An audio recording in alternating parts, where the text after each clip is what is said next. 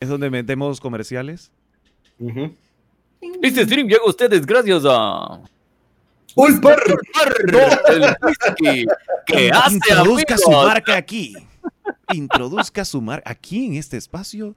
Introduzca su marca. Ya saben. Uy. Es que yo te digo que ese siempre, o sea, ese siempre es lo que yo pienso que pasa de que en, en un baile, en un jorón, Lofi. ese, ese es el que, el que siempre patrocina, la verrugosa.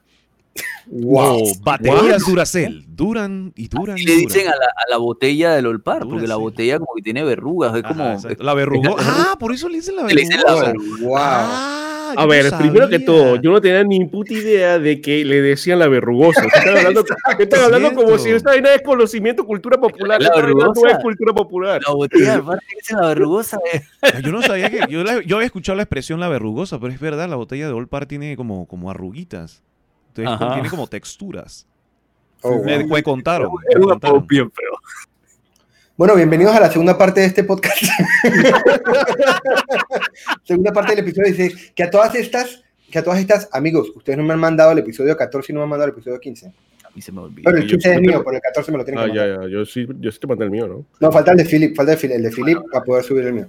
Nosotros sabemos quién es responsable aquí. ok, entonces, eh, habían dos temas más. El segundo tema eh, era el de Philip. Cuéntanos, Philip. Eran juegos que te han dejado en situaciones precarias, de lo buenos y absorbentes que son. Yo he oído cuentos de gente de que, que se le olvida hasta en qué realidad está, sacan matas de, de por ahí, de por la calle. O sea, juegos que te dejan en situaciones. ¿Por qué tienes que usarme de ejemplo? ¿Puedo comenzar? Pero mi- arranca tú, arranca tú. Ah, Ah, bueno, sí, dale, dale. dale. No, que, No, que no, arranque, no, que arranque que Philip, que arranque que Philip, es verdad. Bien, yo voy a dar un par de ejemplos los que se me ocurren ahorita mismo. Primero que nada, acabo de llegar a Breath of the Wild y tengo una semana de que, que me emputa cuando no estoy jugando. Pues, y que ¿por qué estoy haciendo lo que sea en vez de estar jugando? Estás cabreado porque estás aquí en Fuego Frito. Estás cabreado aquí. ¿qué? ¿Cuándo se acaba este fucking episodio? ¿Cuánto falta? ¿Cuánto falta? Tengo que ya pasar santuarios y desbloquear Sí. mapas y vainas. Es, es muy absorbente, es demasiado bueno.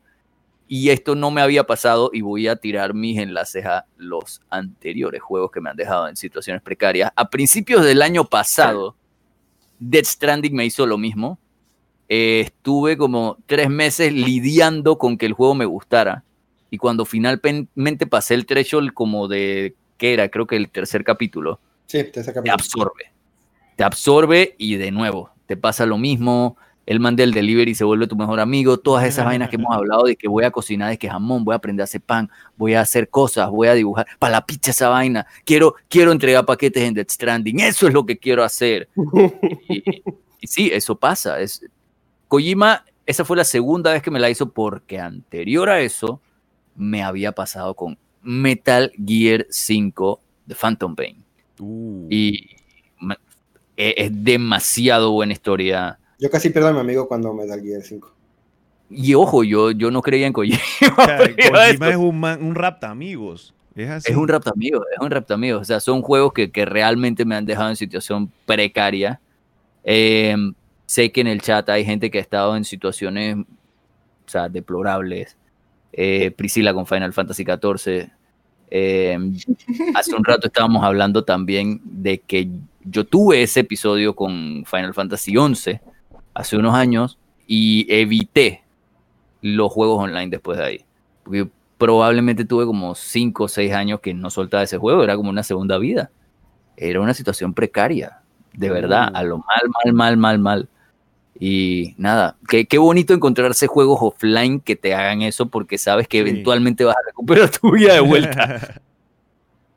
Porque cuando acaba sopa. ya dije, bueno, sientes un vacío existencial cuando lo terminas, ya después superas ese vacío y ya después continúas con tu vida. El vacío existencial es, es bastante, o sea, dura un tiempito, cuesta, cuesta superarlo. Dice Z que yo sigo mal con Overwatch, que yo entro para sufrir.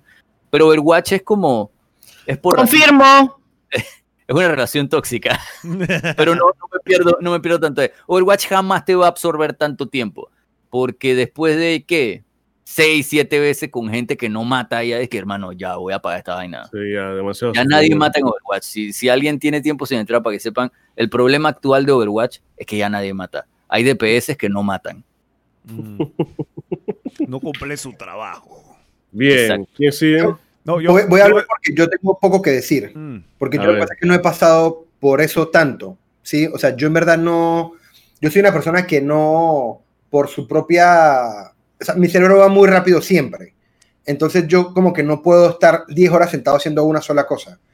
Entonces yo, si yo juego 2, 3 horas, para mí eso es una sesión larga, ¿sí? Entonces yo puede que en un día juegue cuatro sesiones de 3 horas, pero no puedo jugar 2 horas seguidas, ¿sí? Dicho eso, eh, a mí Death Stranding me hizo eso mal.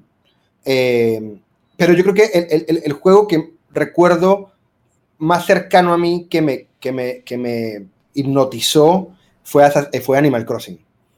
Animal Crossing a principio de año, a, a mí me llegó un correo esta semana de Nintendo, que tu, 20 tu 2020 en, en review y vaina. Y hermano, la barra de marzo, a hueva. Ay, man. Le metí mucho tiempo a un juego que ni siquiera conocía si me iba a gustar o no. Fue culpa de Priscila que, que, que me- sí. Y aparte también coincidió que fue principio de cuarentena y que todo el mundo está jugando, todos nuestros amigos están jugando Animal Crossing. Pero yo me acuerdo que nosotros teníamos hasta, teníamos hasta mercado negro de turnips. O sea, fue una vaina muy hardcore. Eh, los tornis están, están pagando tanto. Están a dólar, están a dólar. Sí, sí. ¡Ah! No la cierre. O sea, Animal Crossing fue un juego que me, que me, que me consumió feo, feo, feo, feo, feo. Eh, y el único juego antes de eso que lo hizo para mí, que también me puso mal, eh, fue Spider-Man, el primero, o sea, Marvel Spider-Man.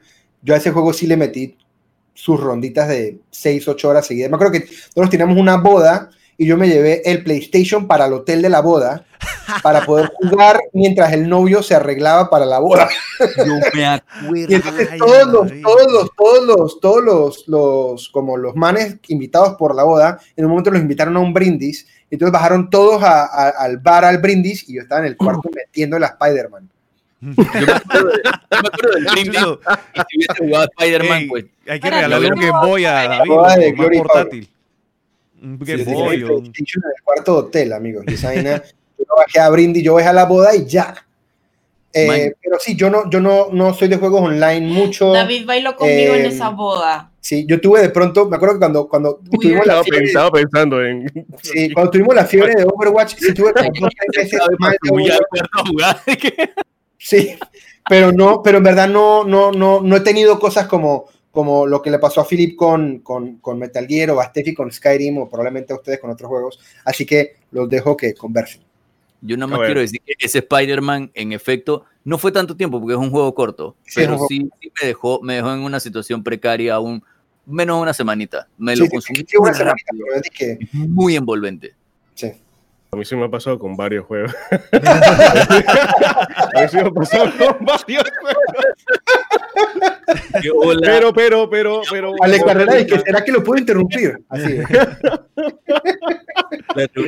Pero a ver, a ver, primero que todo, obviamente con World of Warcraft, hermano, con World of Warcraft, o sea, yo subí de peso, eh, yo falté al trabajo, eh, yo me hice el enfermo, eh, literal yo soñaba con World of Warcraft, me despertaba a las Wow. 3 de la mañana para farmear vaina, o sea, fue una vaina súper, súper, no sé si mal, no voy a decir que mal, porque la verdad la pasé bien, pero... Dijo el man Pero- con la, con, la, con la heroína en la mano. Pero sí, eh, World of Warcraft fue el vicio, pero brutal, brutal. A ver, con otro juego también me ha pasado que me, que me, no he enviciado a nivel de World of Warcraft, pero sí eh, han sido juegos que he quedado como que, ok, Ah. no, no quiero dejar de jugar. Me pongo de mal humor si no estoy jugando, como, como dice Philip. Que ha sido Batman Arkham Asylum con el primero, el Batman wow. Arkham Asylum me pasó, Bestia. que yo estaba como que yo necesito seguir jugando. O sea, yo porque estoy de turno en el trabajo, yo ver, necesito estar en mi casa jugando Arkham Asylum. ¿Tú jugaste todos? Sí, sí. Asylum por encima de City. Sí. Me pasó más con el Asylum que con el City. ¿Y sabes por qué? Porque no me lo esperaba. Yo no esperaba que Asylum fuera tan bueno. Entonces me tomó por sorpresa esa, ese nivel de calidad de Rocksteady que yo quedé que, hey, esto está increíble. Entonces con Arkham City ya yo estaba hypeado. Ya era, ya era como que estoy Ya sabía esperando. a, a qué te ibas a meter. Sí, Fue lo exacto. mismo que nos pasó a nosotros con Spider-Man, porque yo me acuerdo que nosotros lo, ¿te acuerdas que nosotros lo probamos en el E3 y no Ujú. nos gustó? Yo me acuerdo que lo probamos y fue de que esta vaina no tiene buena pinta. Un juego que no, el demo del juego no era bueno para nada. Y entonces sí, me pasó igual, que quedé como, como hipnotizado porque no me lo esperaba. Eh, y ya, ya más recientemente me pasó con, con Undertale. Hermano, con Undertale me envicié mal. Con Undertale, o sea, yo quería saber todas lo- todas las, lo- las teorías, todos los finales, toda la historia de los personajes, todo de todo. Undertale me, me fascinó, me atrapó mal. Con God of War, obviamente también me pasó con God of War. También me he, me he visto videos de todas las historias que tienen que contar Mimir, me he visto todas las, todas las, las teorías que han sacado, todos los, todos los- todas las historias de los personajes de la mitología dentro del universo de God of War. O sea, ha sido una, una vaina, un vicio tremendo. Aparte de que ya pasé el juego también, me he buscado, me he recontrapasado el juego. mm, También terrible. Y ahora, últimamente, lo tengo que decir, sea, con Hollow Knight, hermano. Dios mío. Yo te he Hollow Knight. jugando Warzone, veo de que Hollow Knight he quedado absolutamente floored, eh, impresionado. No sé, o sea, yo ya yo sabía, y por eso es que cuando hablamos de pecados, que juegos que no habíamos jugado, ya yo sabía que Hollow Knight era como que, y no he sacado el tiempo para jugarlo y yo sé que ese juego está bueno. Pero la verdad, ha superado las expectativas que ya yo tenía, porque yo no me spoileé nada del juego. Entonces, Hollow Knight, de verdad, para un amante de Metroidvania, ya te diría que es de los mejores Metroidvania. Y yo tenía un tema que hablar acerca de Hollow Knight, pero ya será para la próxima, no sé si lo quieren escuchar. Que es, Lo quiero escuchar. Yo también. que es, Hollow Knight cuando salió en el 2017 costaba 15 dólares. Ese fue el precio de lanzamiento. Entonces yo, yo, quería, yo quería hablar de ese tema, de, volviendo al tema de juego frito de los videojuegos, y es, si ustedes opinan que hay desarrolladores que están cobrando muy poco por su juego, en el caso de, por ejemplo, Hollow Knight o The Last of Us, que cuesta 60 dólares, que cuesta lo mismo que un Crash Bandicoot, que por ejemplo, Crash Bandicoot te querían cobrar, quieren cobrar 60 dólares. Entonces hay algunos juegos que como que no van acorde el precio con lo que están ofreciendo. Yo llegué a jugar Hollow Knight a tanto tiempo ahorita en, en lo que he jugado y probablemente siga jugando porque me quedan muchas más cosas por descubrir en el juego, que yo siento que, dude, yo quiero darle más plata a Tim Curry. Claro, sí, exacto. Yo- Yo, he tenido, yo he tenido ese sentimiento también. Yo siento Yo de que, "Man, hey, yo he pagado juego". muy poco. Yo he Exacto. pagado muy poco por este juego. Es que la, la producción de ellos no, no fue tanta, era un equipo de tres y también era el primer juego de, de ellos juntos. Yo creo que también es que sabían la magnitud de lo que estaban haciendo. Yo creo que, yo, yo, yo pienso al revés. Yo pienso que, yo creo que, a ver, yo creo que en efecto hay muchos juegos que están mal eh, valorados a nivel de su, su, su precio de venta. Muy buen ejemplo el de Crash Bandicoot. Sí, ese juego debería costar 29.99 por mucho. Eh, o sea que sí hay, sí hay momentos en donde, las, en donde los desarrolladores o los, publi- los publishers, en verdad, eh, le ponen un mal precio a sus juegos. Eso, eso es válido. En el caso de Hollow Knight, yo creo que lo importante para un estudio como Hollow Knight es que mucha gente juegue tu juego. Sí, o sea, es más un tema de volumen que de cuánto cuesta. Eh, y yo creo que para ellos, de, de- de pronto uno siente que, man, pagué muy poquito por este juego, pero si lo hubieran puesto a 60, menos gente lo hubiera jugado, el juego no hubiera pegado como pegó, ni sería como ese, como esa, eh, esa, ¿Ese culto? Ese culto, no habría un culto alrededor del juego porque muy poca gente lo conocería. eh, y estoy seguro que ellos hicieron mucho más plata vendiéndolo a 15 que si lo hubieran vendido a 60. O sea, que creo que también va, va- es muy difícil opinar con referencia a si un juego está bien valorado o no, porque creo que depende mucho es de, que- de- de la estrategia de mercadeo del propio estudio. Y creo que Hollow Knight funciona a 15, belleza, y creo que el estudio le ha ido muy bien vendiéndolo a 15. Sí. Lo que pasa con Crash Bandicoot es que hay una maquinaria detrás para que Crash Bandicoot funcione. Hay No, un equipo de mercadeo, hay, un, hay una batería de personas que tienes que pagar en planilla. Estos eran, es un indie. Hollow Sí. Knight es Ah, un un indie. Son indie. tres personas que, o sea, es, que- es como que te compres y que, yo qué sé, una vaina que, que hizo un- una receta, una, un postre que estaba vendiendo tu vecina. Es como que le compres galletas a Michi. Están hechas con amor Ajá. y todo para Michi. ¿sabes? Eso es Hollow Knight. O sea que el- el- en estos Sí. casos el, el amor está infravalorado. no, está sobrevalorado. O sea, no. Sí, sí, sí. O no vale nada. O no. No. no. Yo creo, que, el- Estoy yo creo hablando, que de hecho, yo creo que el caso de Hollow Knight es el mismo caso de Undertale. Son juegos que están hechos, se nota el amor que hay detrás del juego que usted queda de verdad y que, hey, este, o sea, yo cuando lo terminé, yo literal estaba viendo los créditos y yo me quedaba como que, hey, yo acabo de jugar una vaina bien especial. Acabo de jugar un juego súper especial. No, y, y yo creo que también, y, y eso sí es un tema que tenemos que tener en otro podcast, porque es un tema como Sí. bien extenso. Pero es el tema este de, de que los videojuegos eh, y la música, por ejemplo, eh, pero pensemos en los videojuegos en específico, es un, es un medio de entretenimiento que es muy difícil de cuantificar cuánto el valor que debe tener porque uno no tiene cómo asumir cuántas horas una persona la mete en un juego. Entonces, si uno piensa, por ejemplo, en que un juego de 60 es válido porque me dio 100 horas de juego, bueno, este juego de 15 me dio 200. Entonces, ¿dónde está esa, esa, esa, ese intercambio equivalente entre cantidad de diversión, volumen de contenido versus precio? Y eso es muy difícil porque cada persona lo va a manejar distinto. Por ejemplo, hay, hay gente que probablemente le meta a Hollow Knight y lo pase en muchas menos horas de lo que de pronto Philip le metió. Igual Death Stranding, igual una cantidad de vainas. Eh, por ejemplo, mi hablando específicamente por ejemplo, de Death Stranding, mi experiencia con Death Stranding fue muy distinta a la que tuvo Philip o la que tuvo Z por el momento en el que lo jugaron. Y le metieron muchas más horas de las que yo le metí, pero yo no me quejo de mi experiencia, yo no me quejo del precio que tuve. Pero ellos en efecto le sacaron mucho más valor a ese mismo precio que pagaron por ese juego. Entonces yo creo que sí, en efecto es un muy buen tema para discutir, pero tiene muchas aristas, tiene muchas variaciones. Y en el caso de Crash Bandicoot, Yo quiero entiendo el tema de ejemplo con- de, de David con Death Stranding, solo para que quede aquí para los que lo están escuchando por podcast. Y es que Death Stranding metió una mecánica de que tú podías agregar vainas al mapa y jugadores, otras personas que lo estaban jugando en su casa, podía verlas. ¿sí? Y esa vaina te ayudaba en el camino. Entonces David lo juega, creo que una de estas copias de para que lo pruebes antes, para que le hagas review. Entonces cuando él lo juega no había muchas No había personas nadie. no había nadie compartiendo nada. Cuando yo lo juego, man, yo me tiraba de que hace estupideces de que voy a agarrar ese camino de por allá y que, que no debería sobrevivir, pero yo sé, yo, Yo sé, sé que, que alguien dejó un camión, una moto, algo. Para que tengan una idea, Filipe no un día me mandó. Filipe un día me mandó un clip, me mandó un clip y era dizque, del man en carro. Esto solo lo antes de las personas que han jugado Death Stranding, o sea que sorry para los que no y ojalá tengan en algún momento la oportunidad de jugarlo, especialmente ahora que está en PC y hay de pronto más acceso para jugarlo. Y es Filipe me mandó un clip de él en un camión, eh, en un camino pavimentado, eh, andando como unos 20 segundos en pavimento. Y yo dije, man, pero tú ya terminaste el juego. Dije, no, no he llegado al capítulo 3. Yo dije, pero ¿cómo hay pavimento? O sea, ¿cómo hay calles? Y era por, por todo este sistema de economía donde tú podías ir invirtiendo para... Entonces, obviamente, cuando invierten 100 personas, 2 mil dolaritos para el pavimento, pues se hace. Pero cuando yo le metía platita al pavimento, yo tenía 10 metros de pavimento. Una vereda, weón. Yo, yo sí era, y yo sí era en, en Death Stranding yo sí era campo traviesa. sí, a mí sí me gustaba ir a la montaña y al Girls. Porque yo No, no, no, no, no, sí, válido, pero por ejemplo tú te encontraste con muchas más soguitas y escaleras Ajá. de las que yo me encontré en todo mi, en todo mi game through.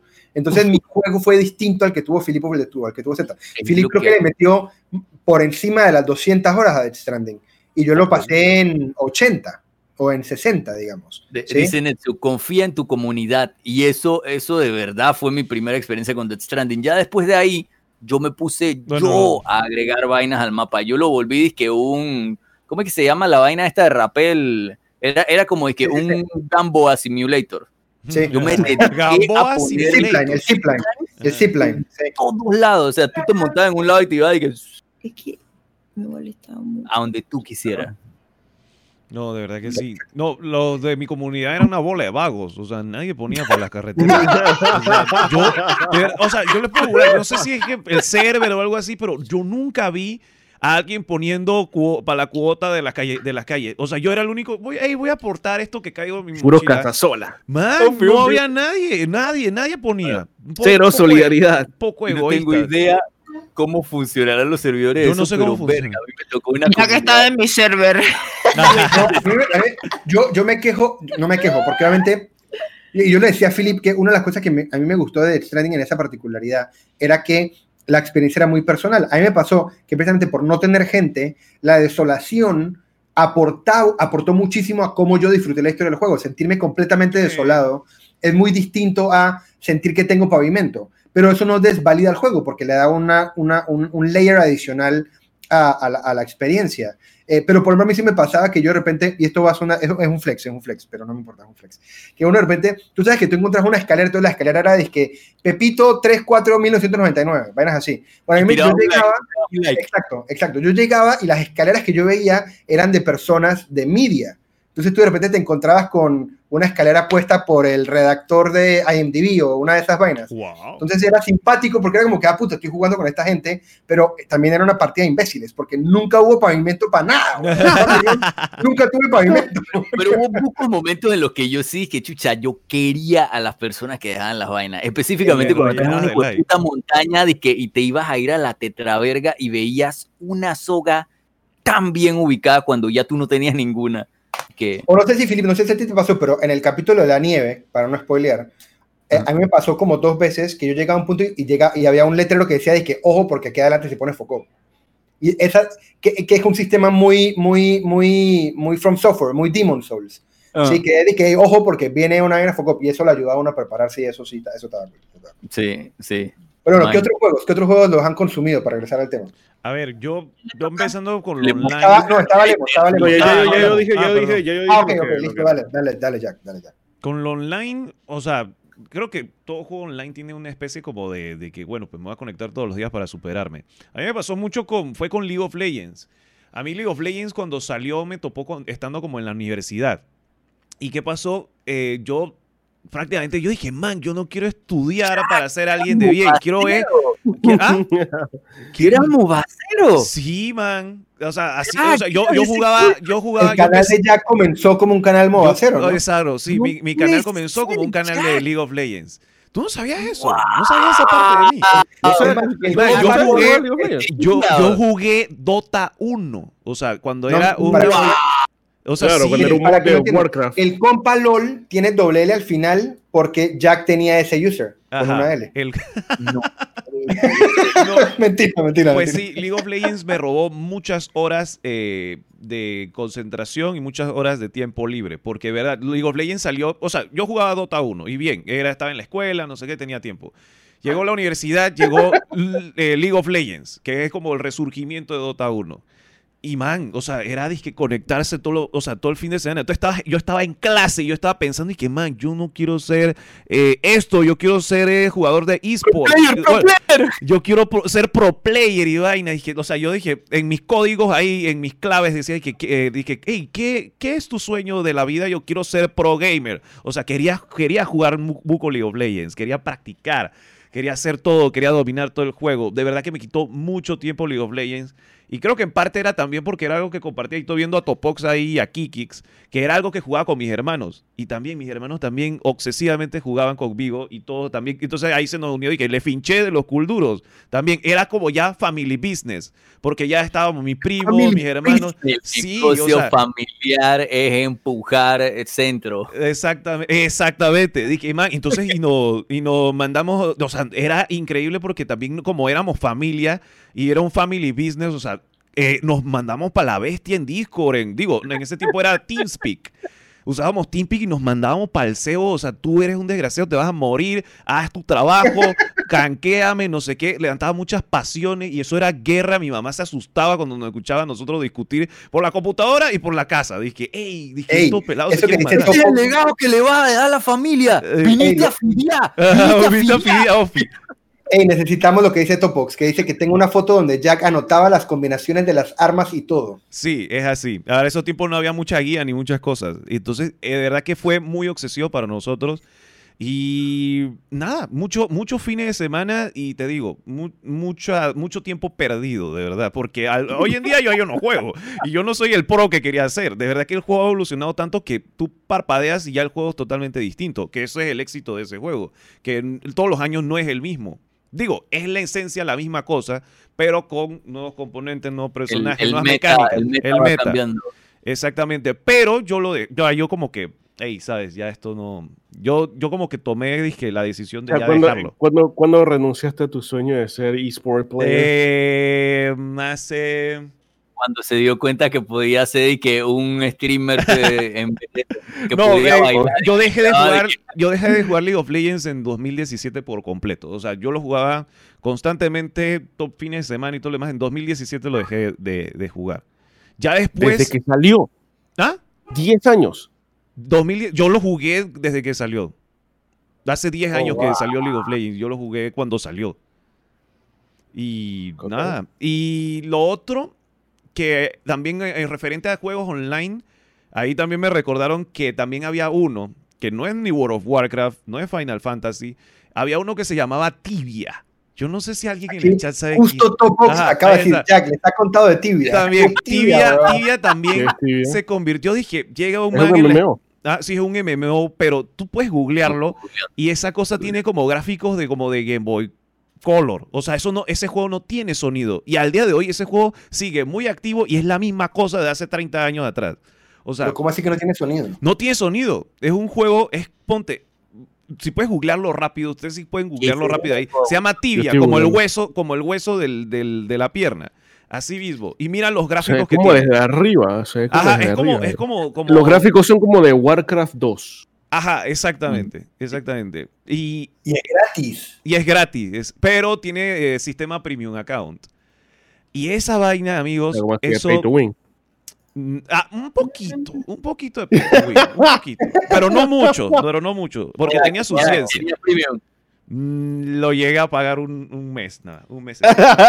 no tenga pena. Pero para ese tiempo, pero cuando jugué tibia, yo estaba en secundaria. Yo no tenía, dije, tarjeta de crédito o algo así. Chuso, si eso yo lo jugaba ahora, ahora, si lo hubiera tenido el mismo hype que tuviera cuando estuve en secundaria, ahora que soy adulto con tarjeta de crédito, hey, fuera como Batusai pasando esa tarjeta de crédito ga- pagando Sí. premium account.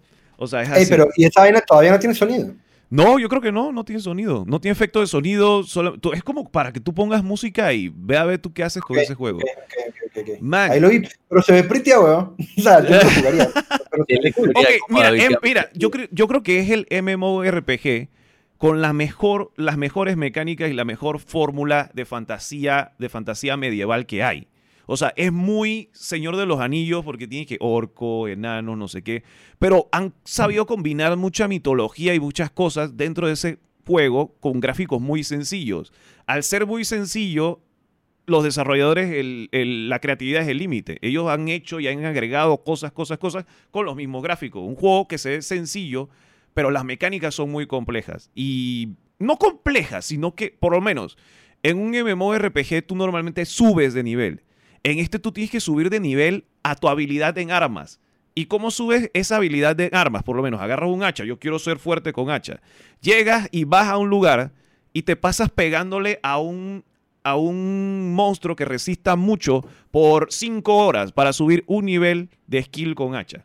Una cosa así. Y grindeadera más ruda. era sin una, sí, era una, eh, exactamente, lo acabas de decir, una grindadera sin todo. sentido brutal.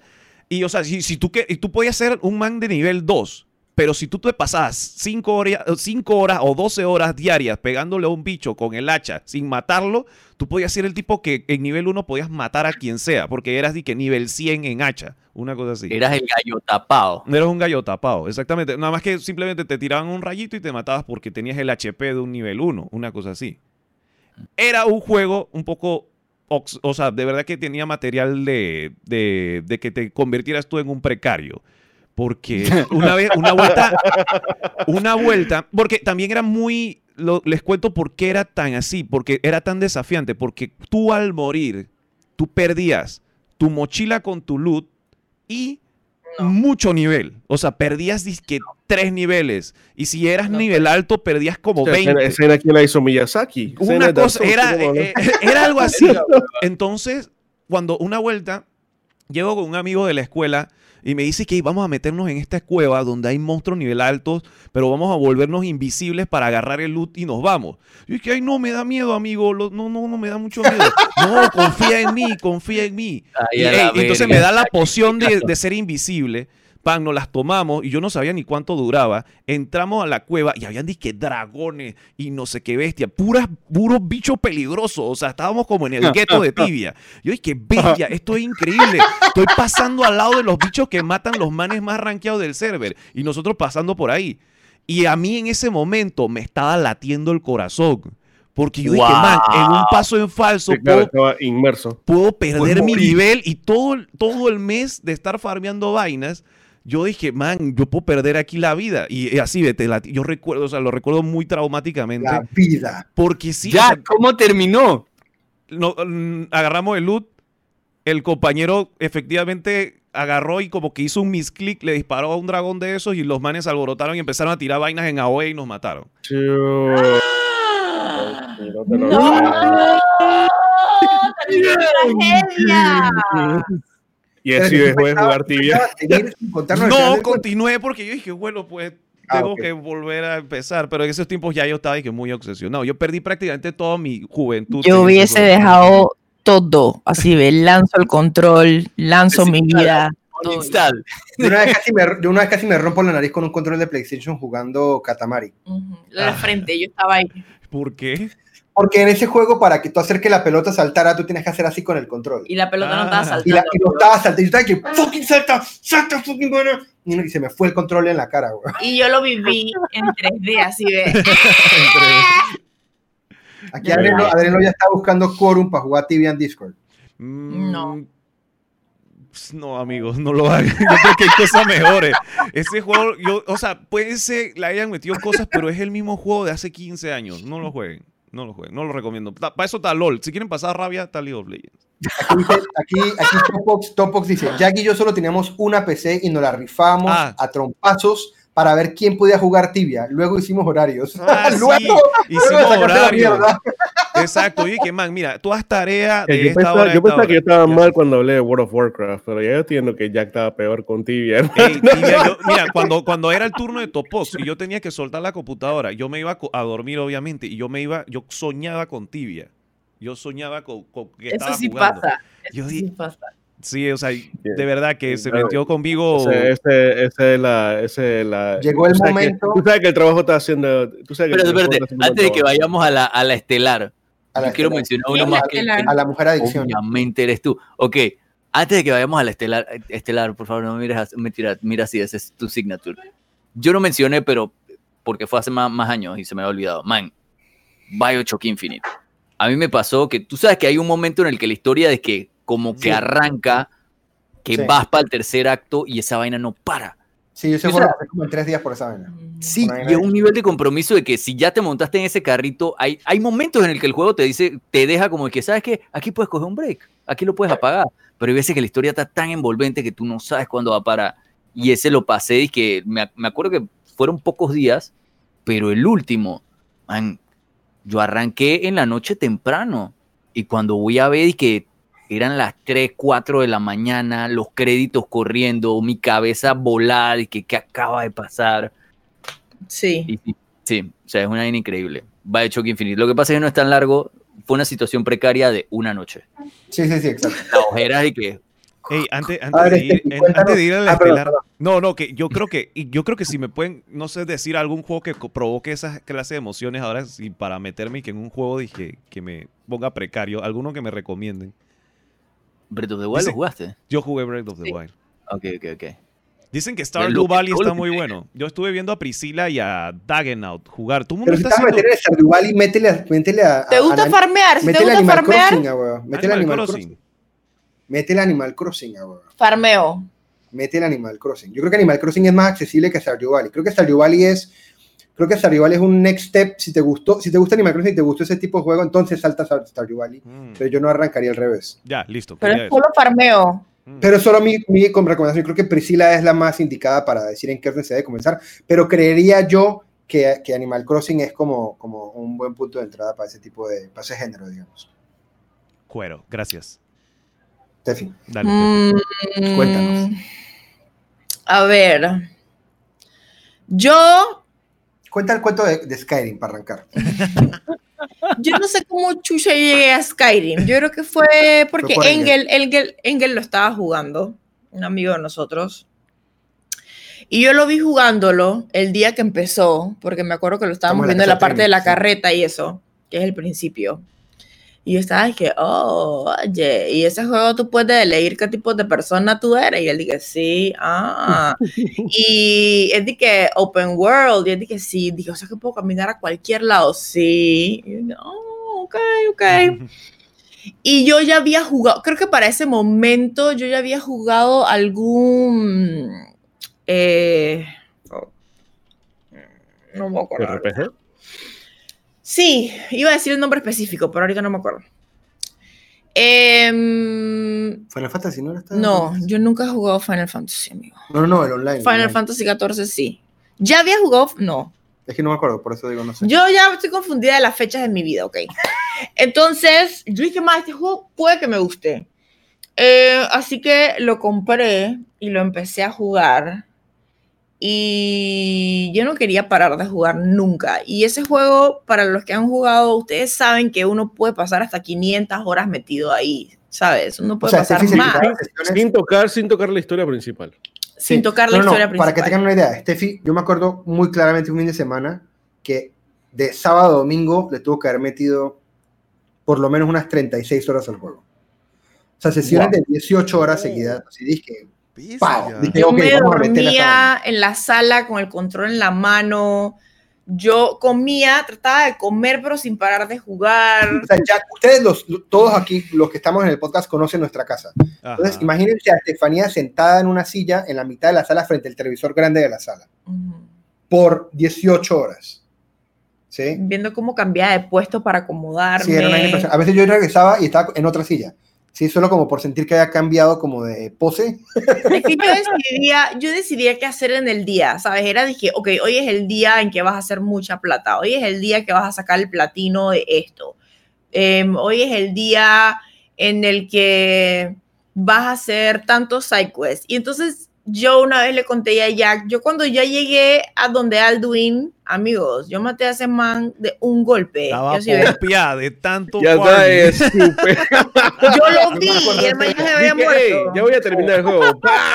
Uno me acuerdo solo. porque Steffi dije, no, que estoy nerviosa porque voy para mi último boss y no sé. Em, dos veces el juego se me glitchó de unas maneras que yo creo que yo lloré. De Pero- la rabia. Cuenta.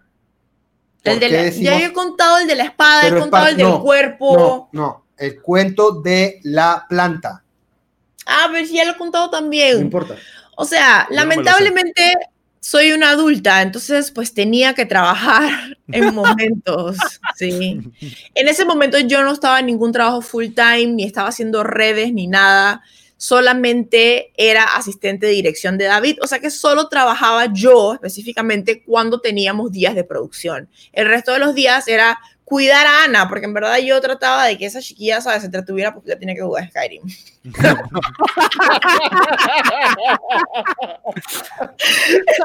No hay mejor buena madre, de madre, algo precarista, o sea, Ey, la crianza de tus que- no, no, David, ya lo acabo de llevar al siguiente nivel, hermano. ella todavía se pregunta que por qué era la estelar del tema.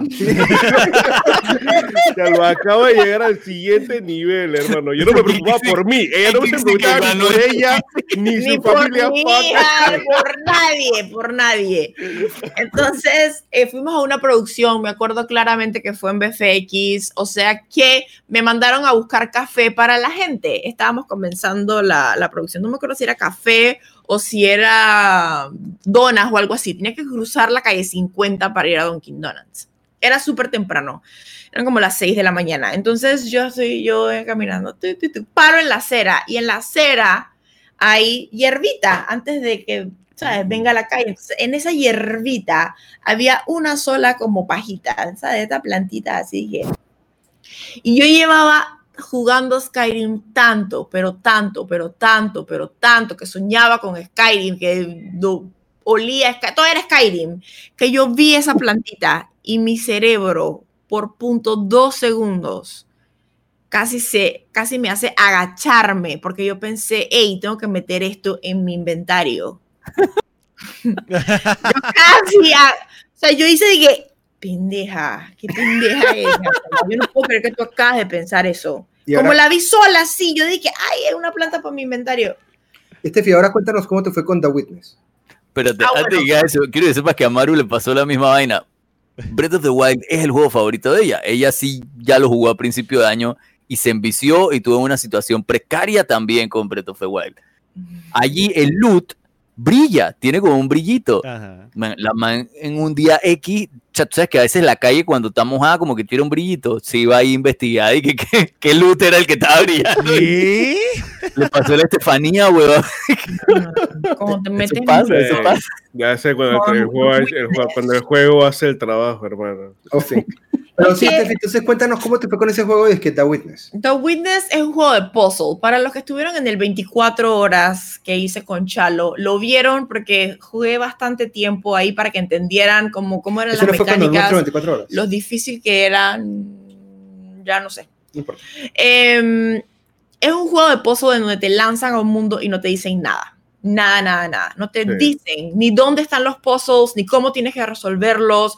Y mientras más avanzas, más te vas dando cuenta que hay puzzles Ese juego te lo hemos recomendado en como el 10 cielo, veces Jack. en a el estas piso, en la Mira, sombra. en- Amigos, en verdad, de ese juego había memes. Yo pensé que yo era la única, porque yo pensé que yo era la única que había jugado esa vaina. En el, en el, No, no, no. en el internet había memes de gente viendo puzzles en la vida real y lo subían. Dije, la vaina, ¿sabes esa vaina? Esa, cuando uno pone la cadenita de, de la puerta, que es como rectecito, la gente haciendo puzzles en la vida real. No línea.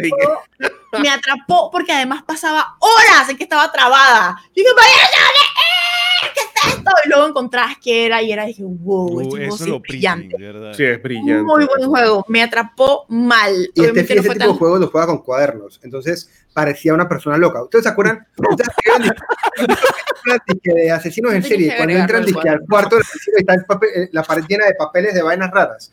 Bueno, los- el cuaderno de Steffi era de pura como secuencia de circulitos con palitos. Era una persona, era obsesionada. ¿sí? Yo hay que hacer pensar, dije, no, aquí O me- sea, tú, o sea, si entrabas ahí en cámara lenta y ponías una música de terror, hermano. era como Era- ver, era Jack Nicholson en The Shining, pero era Stephanie. Era el cuaderno lleno de circulitos y de rayitas. Era una persona loca, man. ¿sí? O sea, sí, era una persona que de aquí salía más gente. Yo quería pasarlo. Fue Y aquí sale a matar gente. Oh, ok. Pero sí, tengo otros juegos, pero Esos dos creo que son las anécdotas más pesadas. Bueno, por Oh. con Fallout 4 también tuviste tu sesión larga con Fallout 4, pero no al punto de Skyrim ni de, ni de esta. no, yo no he repetido Skyrim. Que yo creo- yo creo 200 que. Si tienes suerte, máximo eso te puede pasar 10 veces en la vida, de aquí a tu deathbed de viejita. Y Ah, bueno, Steffi, me dijiste, me dijiste, me dijiste que eh, Skyrim fue el que te trajo de vuelta a los videojuegos, ¿no? Sí. Ujú.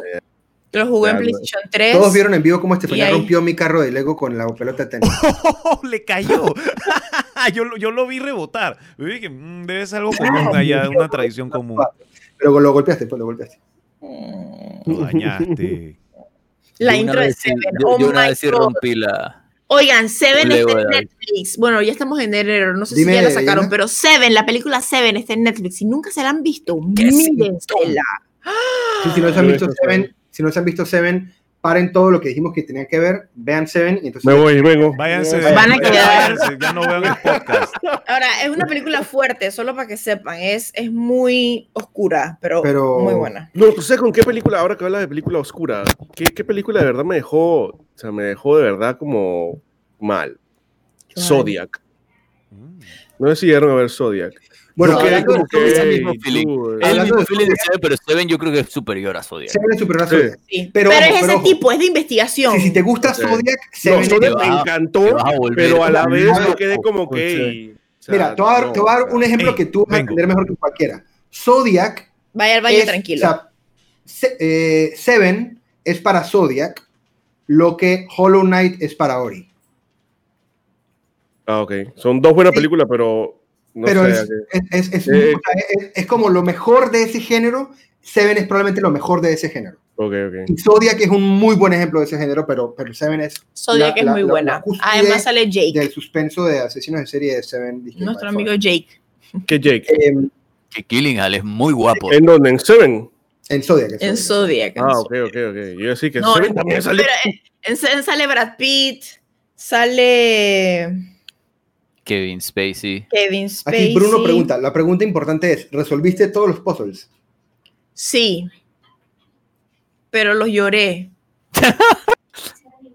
Ay, ahorita los miramos todos. Ahorita nos enseñas todo, todo, todo. También véanse Unusual Suspects. Sí, esa también es un película. Eh, como en Pronto. media hora, mi corazón.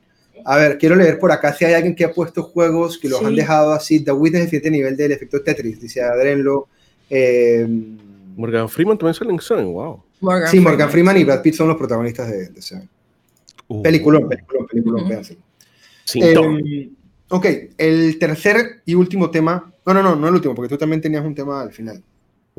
Era el de el de Lemo, que era sobre cómo salir como de estanques creativos, digamos. Entonces, mm, Lemo, si quieres, plantea el tema de nuevo para montarnos a la yegua.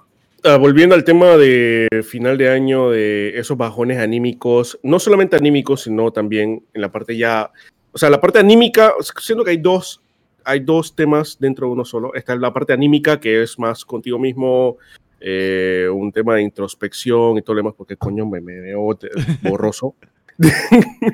A ver, está el tema anímico, pero también está el tema profesional, productivo, que es que tú necesitas ser creativo para generar contenido, música, lo que sea que hagas.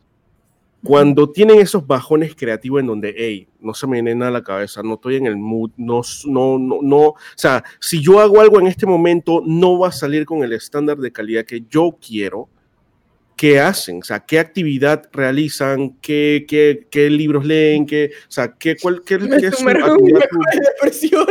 ¿Qué, qué, qué es lo que suelen hacer para tratar de salir de, ese de, esa, de, esa, de esa laguna creativa que están pasando en ese momento?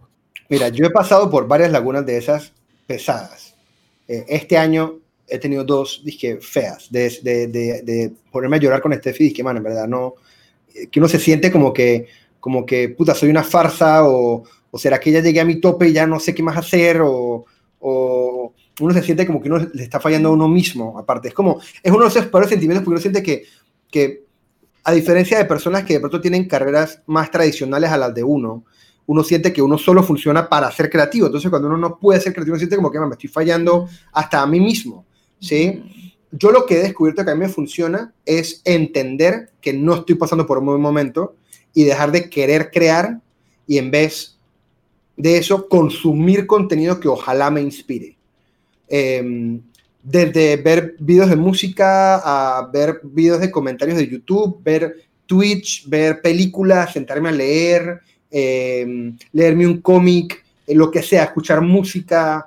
Eh, por ejemplo, yo el otro día, yo hace 15 días tuve un episodio de un bajonazo creativo mal, que con Steffi lo comenté dije, man, yo en verdad no sé qué hacer, eh, o hace más, hace como un mes o algo por el estilo. Y yo le decía que, man, yo ya en verdad me siento completamente estancado, aparte la cuarentena no está ayudando, eh, porque uno tiene que ser creativo por, por Twitch, es una cosa que uno siente que tiene que ser creativo casi que de manera diaria. Entonces, eso lo que hace es que uno se vuelve un McDonald's en vez de una, una uno quiere hacer una, una hamburguesa para el Burger Week y uno está constantemente sacando comida rápida. Eh, y, y eso es, y eso es sumamente válido, pero uno a veces necesita como esa otra, esa inyección de amor propio con sacar algo de lo que uno esté como sumamente orgulloso de manera creativa. Eh, y lo digo porque he tenido la fortuna de vivir de esto toda mi vida, o sea, de, de- de- de- de vivir solamente de mi mente desde que tengo 17 años. Eh, he tenido muchas lagunas y en muchas ocasiones asumía que lo que tenía que hacer es, no, fuck it, oblígate a trabajar, siéntate a escribir y oblígate a escribir, o oblígate a editar algo, o oblígate a no sé qué vaina. Y siempre me di cuenta que eso era súper contraproducente. Terminaba era haciendo algo con lo que no estaba orgulloso y terminaba era aún más deprimido por lo que estaba haciendo, porque era como que no solo no funcionó, sino que esto que me obligué a hacer salió mal, eh, o termino sacando cosas que después veo y dije, man, yo ese día no estaba como en, en, en, en mis cinco sentidos. Y honestamente me he dado cuenta que es entender que hay veces que uno simplemente no está en el ánimo. Y es mejor sentarse y consumir contenido de otros para ojalá inspirarse. Y me pasó.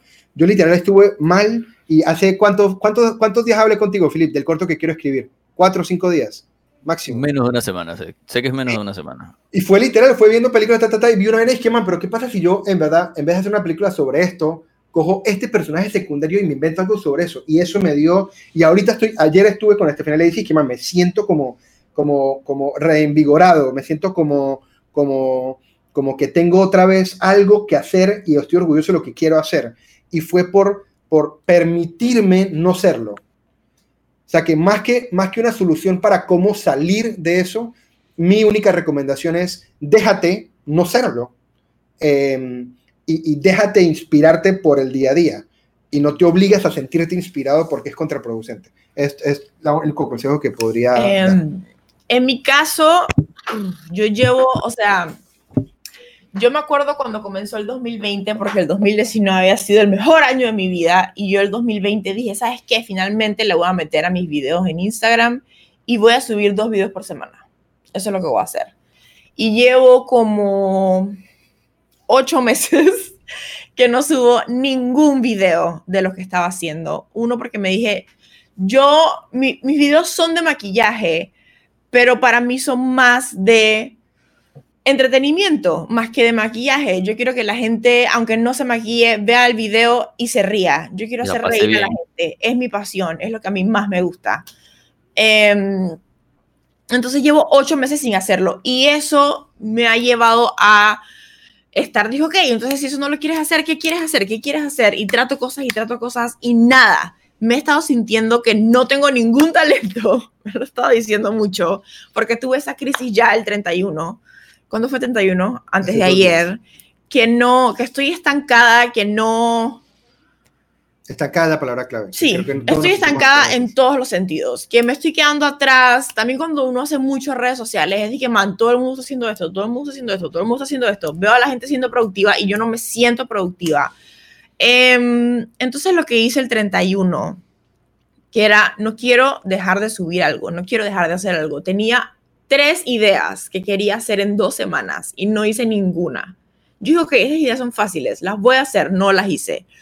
Em, al final ya hoy que veo esos días, lo mejor que uno puede hacer es esperar a que la creatividad regrese. Obviamente eso no significa que vas a dejar de hacer todo, pero sí tienes que volverte a alimentar de alguna manera esa, esa creatividad, ya sea dándote un paseo, saliendo a caminar, como hace David, viendo otras cosas, pero sí la gente tiene que entender que los procesos creativos no pueden ser constantes. Son un proceso, son un proceso. Tienen que, No hay veces que hay que detenerse y hay que replantearse, porque yo siento que cuando uno es una persona creativa, uno tiene que parar para poder reinventarse. Uno se reinventa constantemente. Las cosas que uno hace hace tres años atrás no son ni parecidas a lo que uno hace ahora. Uno no es la misma persona. Uno necesita eso, uno necesita sentir esa carga. Y luego cuando llega es mágica y luego puedes hacer un montón de cosas. Pero el 31 lo que hice fue, yo no me siento como para hacer la idea original que tenía, así que le dije a David, pero quiero hacer algo. Quiero hacer algo que exprese cómo me siento en este momento. Porque quiero ser real, no me siento bien, no me siento bien y la gente está esperando en mi Instagram que yo suba algo. No digo que la gente esté esperando, dije, uh, sino que sé que cuando uno es creador de contenido, pues está esperando que algo suba. Claro. Así que ahí fue donde dije, ok, yo tengo una estética en mi cabeza, tengo una iluminación en mi cabeza, tengo, tengo una idea en mi cabeza que quiero hacer algo hace mucho tiempo. Voy a simplemente eso, voy a ponerme ahí y me voy a mover con una música que siento que iba con mi mood. Voy a mover mi cuerpo y como sea y tú vas a captar ese momento y me vas a hacer un video bonito eso. Y nos sirvió a ambos el, el el proceso, porque para mí Claro. también, yo también estaba estancado de que no hemos hecho nada nuestro creativo en mucho tiempo. Era como sentarnos a hacer nosotros, que es Sí, súper válido, porque pero no hemos, no habíamos creado. Entonces también para ambos fue como súper, fue muy libre. Eh, Sí. Y también fue muy de que nos hablamos muy poco. Steffi tiene una idea muy clara en su cabeza y nada más me dijo, man, quiero algo, la palabra fue nostálgico y entonces yo me solté con eso, pero, pero es eso, es, llegó en el momento indicado, em, que creo que es lo importante. Mi papá, por ejemplo, yo llevo, tú ibas a seguir hablando y te interrumpí o habías terminado ahí. Pensé que solo ibas a hacer un Ah, ok, paréntesis. sigue, sigue, sigue, sigue. Sigue, no, no, no, sí, sigue, porque es que sí me iba a ir y no quiero ir. ¿verdad? Em, y mi mejor amiga también es una persona que está constantemente y que, man, tengo que hacer, tengo que hacer, tengo que hacer, tengo que hacer. Y ella me manda voice notes cada vez que siente eso de vuelta. Yo siento que como artistas lo Me sentimos. estás hablando de Oh. Marí. Sí, Mari, que me, que me manda voice notes diciéndome, pero yo también le mando a ella, dije, oye, ¿sabes qué? Esta semana siento que no puedo hacer, siento que tenía esta idea y no la quiero hacer, no tengo energía, solo quiero dedicarme a mis plantas y dedicarme a mí y, y no maquillarme y, y verme una serie. Y creo que después de luchar contra todo este año hemos estado constantemente pensando de que teníamos que ser productivas constantemente. Y siento que las cosas más mágicas y las mejores salen cuando uno entiende y que sabe que tengo un bloqueo, voy a parar, voy a parar. Y la gente lo entiende, por lo menos la gente que me sigue a mí me dice que tómate tu tiempo, es normal parar, hay que parar. Sí. O sea que deténganse, analícense, ¿qué está pasando? ¿Por qué me estoy sintiendo así? ¿Qué consuman cosas que les gusten, que Sí. los inspiren? Y que justo por eso era que yo iba a decir lo de, lo de, lo de mi papá. Y es, nosotros hemos vivido en una casa como creativa toda la vida. Mi papá es director creativo publicidad. O sea que yo toda la vida, yo creo que yo me, yo me sentaba de niño eh, y mi papá se sentaba a decir, dije, man, tengo que hacer una campaña para Pepsi sobre el centenario de Panamá. Entonces nos sentaba a nosotros, me sentaba a mí con él a tirar ideas. Yo tenía 12, 13 años y me sentaba a tirar ideas con él, a pensar creativo y ta, ta, ta, ta, ta, ta. Eh, y, y, y, y yo hubo un periodo en mi vida, especialmente cuando me gradué de la universidad, que yo estaba sacando un corto promedio por año. Yo, sac- yo a sacar siete películas en seis años. Eh, y estaba como súper dándole y dándole y dándole y dándole. y Estaba como, tenía muchas ideas y las estaba sacando. Y después duré dos años y sacaron y yo me acuerdo que yo le con mi papá y yo le decía, es que man, yo en verdad no... Entonces él me, él me decía a mí que a él le pasaba lo mismo y que a él le servía sentarse conmigo a escucharme a mí hablar y que de pronto eso le daba ideas, pero que él entendía mucho que la creatividad, que, que la creati- y, y- eso es un símil que hace él porque también le gusta mucho el mundo automotriz, pero él decía, si yo tengo un carro último modelo y ese carro yo sé que llega a 100 kilómetros por hora en 600 en 6 segundos y yo lo saco todos los días, pero nunca le hago mantenimiento, pues va a llegar un momento en el que el carro no va a llegar a esos 100 kilómetros por hora en 6 segundos, sino que se va a demorar 12, o se va a demorar 20, o se va a demorar 30. Hay que darnos Eh, y mantenimiento. que uno tiene que darse mantenimiento personal de manera creativa también y que eso se puede dar de muchas maneras, tomándote tiempo para ti mismo, viendo contenido, lo que les decía ahorita. Entonces eso es entender que uno tiene la capacidad de ser creativo, pero no la obligación de ser creativo. Y, y eso lo que quiere decir es que tiene que ser de manera extremadamente natural. Eh, y en gran parte también porque eso ayuda mucho. Y por ejemplo, Lemo, tú este año te reinventaste, tú tuviste tu segunda temporada. Y yo estoy seguro que esas primeras semanas de reinvención fueron como una adrenalina de contenido gigante para ti. Eh. Y por eso no tiene nada de malo también reinventarse constantemente. A Estefanía le pasa a cada rato, con su- nada más con el color de cabello, ¿sí? Ya es como, puta, ahora quiero tomarme fotos con ropa de este tipo porque mi cabello ahora es amarillo y tal. O sea que reinventarse constantemente tampoco es malo. O sea que también puede ser un consejo para Es ellos. parte, yo creo, o sea, yo nunca antes me había considerado, yo ni siquiera me consideraba una persona creativa, sí, yo no me consideraba una persona creativa. Hoy en día puedo decirme a mí misma que sí soy una persona creativa, pero yo es así, es así, creatividad y después dije huecos de perdición y creatividad y Huecos de perdición. En los huecos de perdición trato de hacer lo mejor que puedo porque sé que va a llegar ese momento en que me va a llegar ese eureka moment y voy a lograr fluir y voy a poder hacer lo que quiero hacer. Igual me toca crear en medio de Véanse, eso, pero... véanse Soul. Véanse Soul. Véanse Soul, Dale, Lemo. sí. Yo nunca había pensado en, la- en el punto que dijo Estefanía de, de hablar con una persona que hace algo similar a ti, en el caso de tu mejor amiga. Sí. Y, o sea, sí, sí lo había pensado porque hasta pensé durante mi, mi proceso, mi estancamiento creativo, yo hasta pensé como que "Hey, le voy a escribir a David para, para conversar.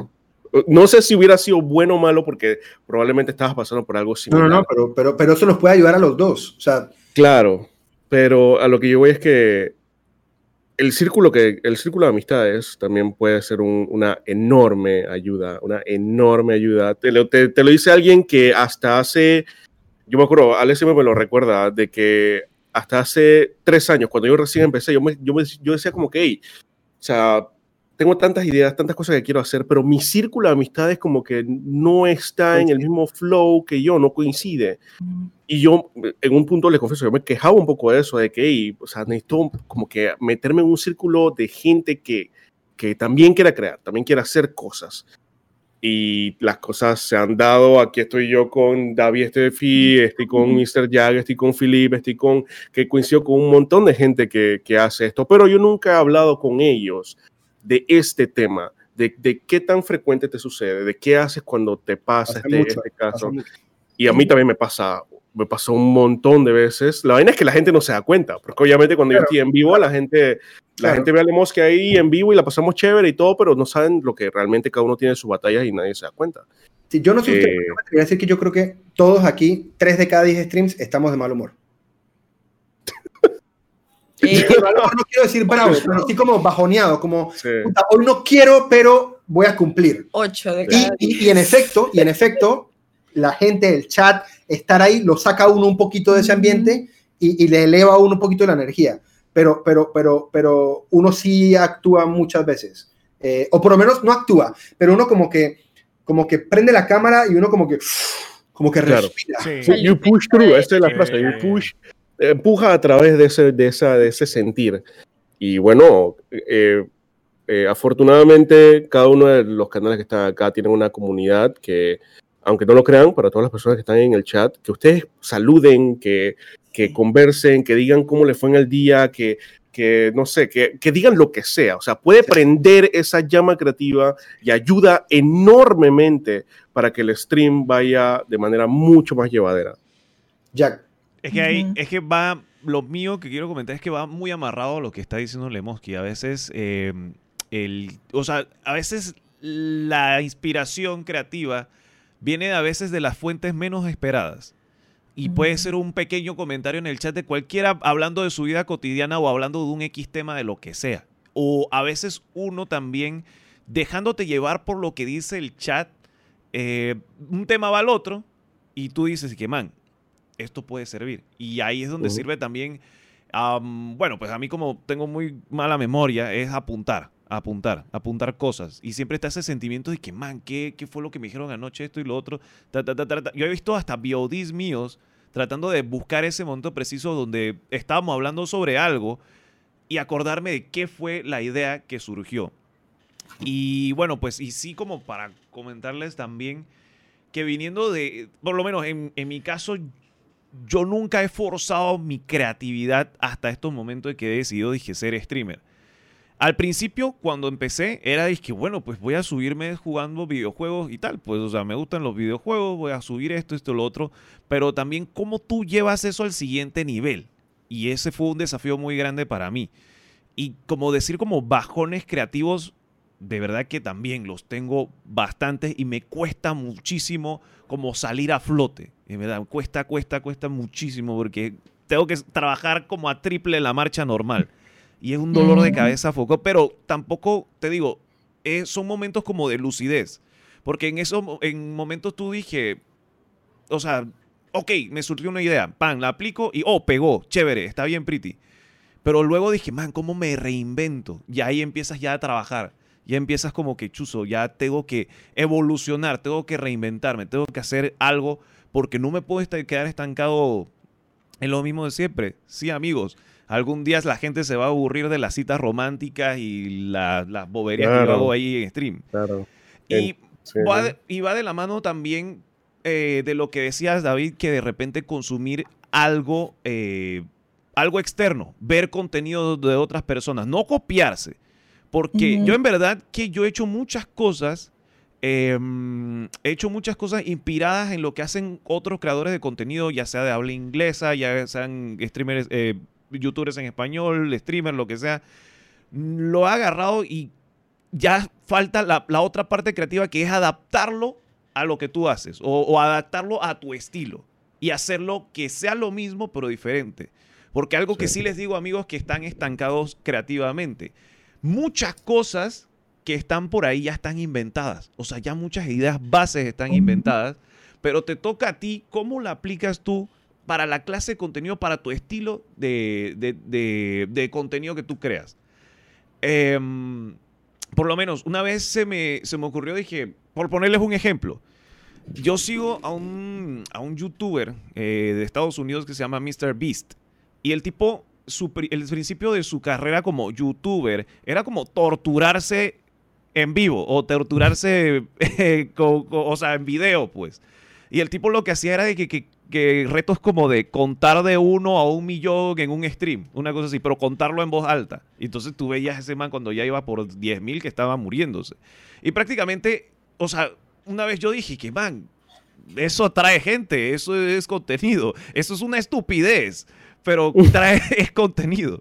Y una vez yo decidí que, bueno, pues voy a agarrar y voy a torturarme escuchando, estaba desde esos tiempos y que Tusa, la canción de, de Carol G.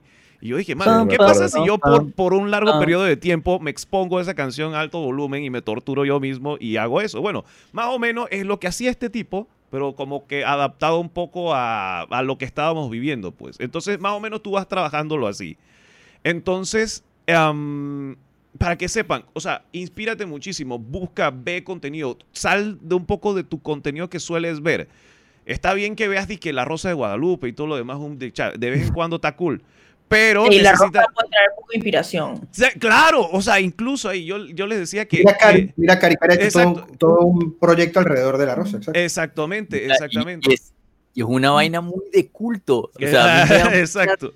y, me, me gusta la interacción de. A mí me gusta cuando Cari baila por una donación. y Perdón, canta por una Y donación. ahí, y ahí es- Es como el domingo en la iglesia, o sea, ella Exacto, dice una mierda, el chat está listo para poner y que, ah, cuando viene el momento de la rosa, o sea, como que todo el mundo se sabe su parte dentro de, claro, y de ese ahí, y ahí, interactivo. Mira, ahí está Michi poniéndola. Sí, y ahí está la cosa, que entonces la Rosa de Guadalupe es algo que ya existe, que ya algo que ya está, pero perfectamente puedo agarrar otro stream y decir que, oye, voy a reaccionar a la Rosa de Guadalupe, pero, mm, o sea, ah, ok, me dio risa, está bien, pero al estilo de Cari ya es otra cosa. O sea, el estilo- ellos comentan, ellos hablan, hey, mira ese detalle. O sea, y también que ella es como alguien muy detallista y ve de que cosas que pasan como de lado, de, de- de fuera de foco o algo así. O sea, y tiene su lore, tiene su emote, tiene su todo. O sea, Cari adaptó la Rosa de Guadalupe a su estilo.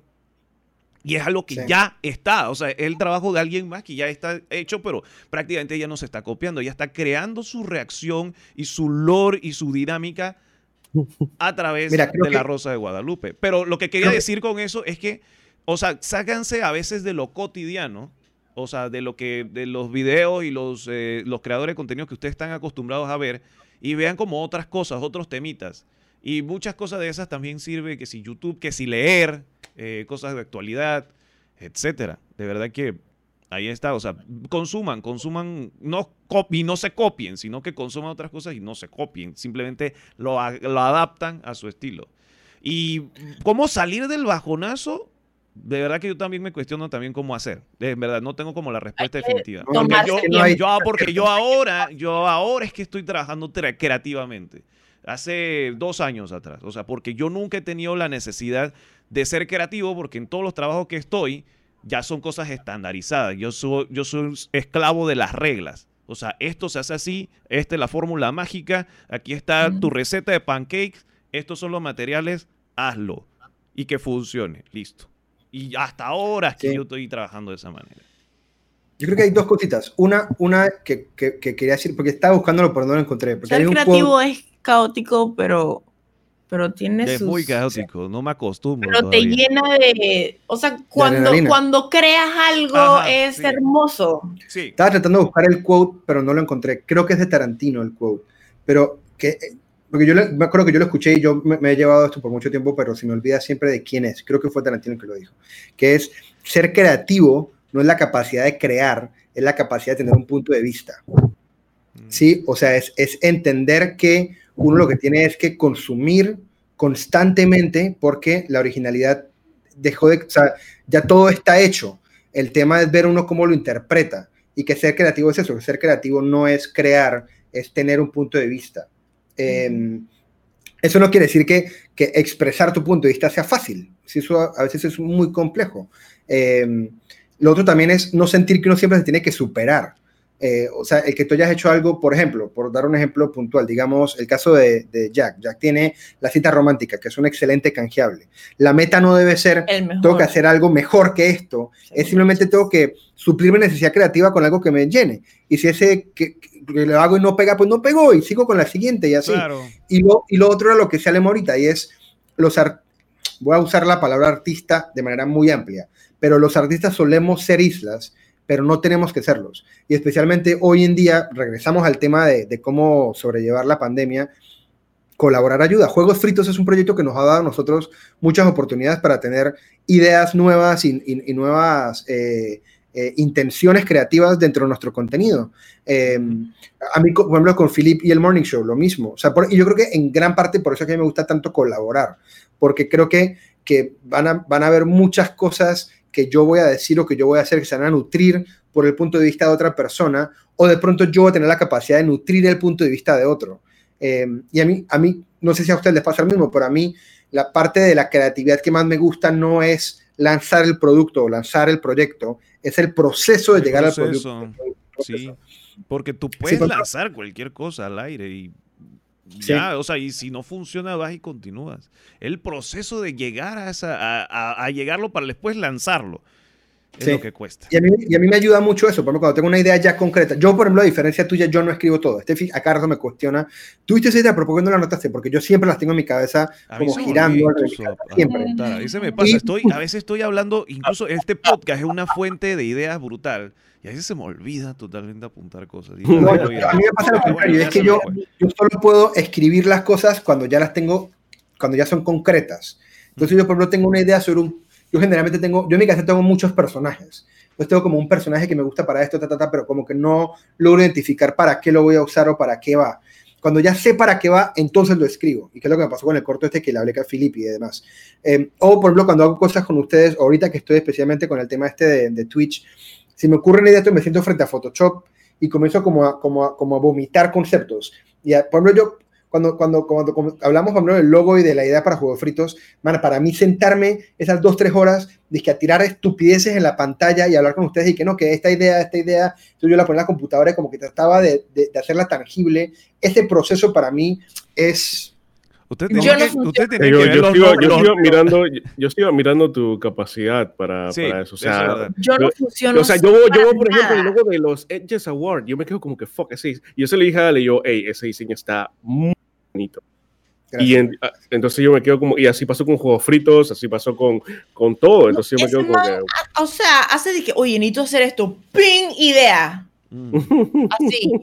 Por eso cuando yo lo veo, man, cuando yo lo vi a él este año, Y un momento que En me- yo verdad en la cama ansiedad, y que, man, yo me porque una farsa. él sentía que era una farsa, a mí casi me da algo. Yo Porque le decía a Steffi man, que, man, tú, yo no... tú eres el que, el que nos mantiene aplaudiendo. Oh my god, si tú estás así, ¿qué va a pasar con nosotros?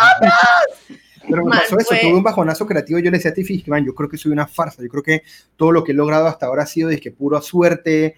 Eh, y no Sí, uno siente me- eso. yo- uno- yo me he sentido realmente uno siente eso, siente Yo que o sea, eso, eso funcionó en ese momento porque o sea, tuve Porque suerte. tuve suerte. Esa, esa tengo- idea, esa idea salió de que es una idea, Ah. una, una idea aislada que no voy a poder, poder crear nada similar a eso. O sea, Y uno no se crea una presión externa que no existe. Sí, es una presión rara que no existe. Yo he terminado dije streams, o sea, yo, o sea, streams dije, man, que la gente le ha gustado, se ha reído, hemos hablado paja, se han suscrito un montón de gente, han mandado beats, yo apago.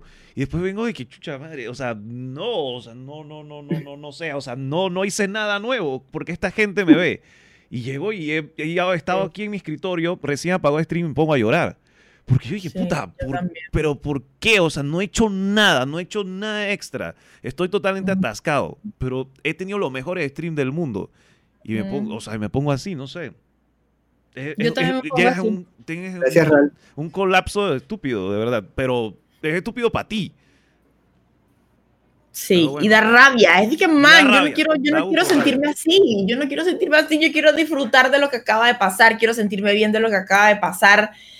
Yo, por suerte, tengo a David como cada vez que me ve tirada en el piso del baño teniendo un colapso, justamente por eso, él llega y dije, man, tú has hecho esto y has hecho esto y has hecho esto y has este hecho y has tocado vida, la vida de gente y yo estoy ahí y digo, uy, me siento peor porque dije, man, ¿por qué me siento tan miserable cuando en verdad sí he logrado cosas? Y es ahí es donde entra la ansiedad, ¿ok? Ujú. ahí donde tu cerebro te está mintiendo, pero hay veces que es, lo sientes tan real que te, te cuesta mucho como separar tu pensamiento.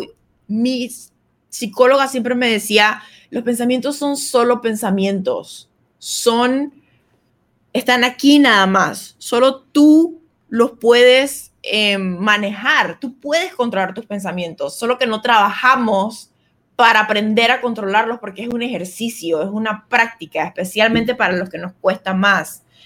Em, Que ayuda Pero- muchísimo también, que, que esas, esas secciones, esas sesiones de, de Discord también. Gente, bájense Discord y parquen con sus paseros ahí también. Eso sirve muchísimo porque ya, o sea, tú... El de hoy, en resumen, Eh, es sí, que es Discord. pagado por Discord. Exactamente, o sea, lleguen allá y, o sea, y ustedes como, o sea, como tienes ese bajonazo, hablar con alguien funciona muchísimo. Alguien que te encuentres por ahí, no es que, oh, voy a llamar a no sé quién, no, no, no, es alguien que te encuentres por ahí, o si no, de que te pones a jugar con alguien algo, pero, o sea, estás hablando, oye, Chuzo, no, que en el stream, hoy, qué locura, wow, esto lo sé, o sea, no guardártelo todo y ser como que estar cargado de puras cosas que no sabes si estás pensando que están bien.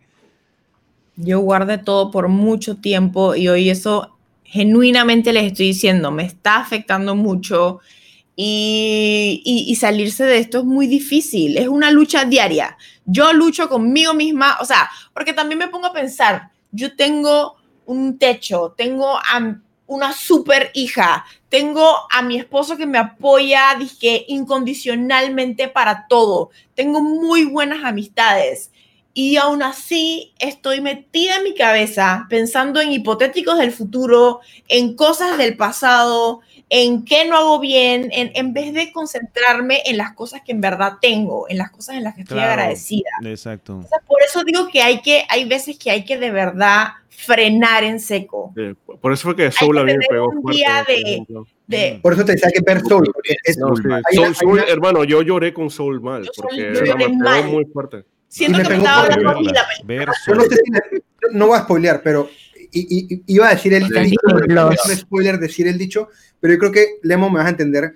Eh, hay un momento en el que un personaje sale de un lugar después de hacer algo que le gusta mucho y se para al frente de un personaje que le dice una anécdota sobre un pez. Sí. Esa frase, Sí. para mí, no solo resume la película, sino que es, es, es Me un pegó. muy buen mensaje para justo lo que estamos hablando.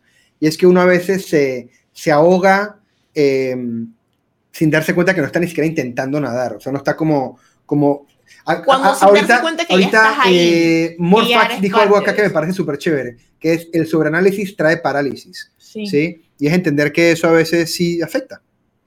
Y por eso cuando nosotros damos el consejo de cómo uno empieza a hacer algo, hazlo. Hazlo. Solo hazlo y unos días te va a ir y otros días vas a encontrar algo que puedes empezar a agregar a eso. Claro, Es, Y, o sea, yo lo veo desde el punto de que probablemente, o sea, hazlo, tienes que avanzar.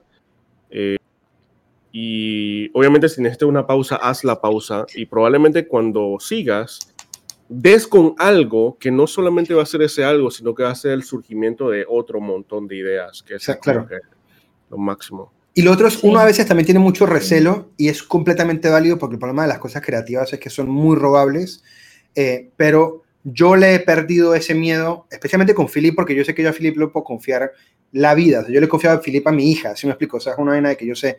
Y yo a veces tengo una idea y no la tengo concreta, entonces yo le escribo a Philip y dije, "Hey, man, tengo esta idea, ¿estoy loco o hay algo acá? Y lo dejo a él que la lea. Y me es irrelevante si le gusta o no al final.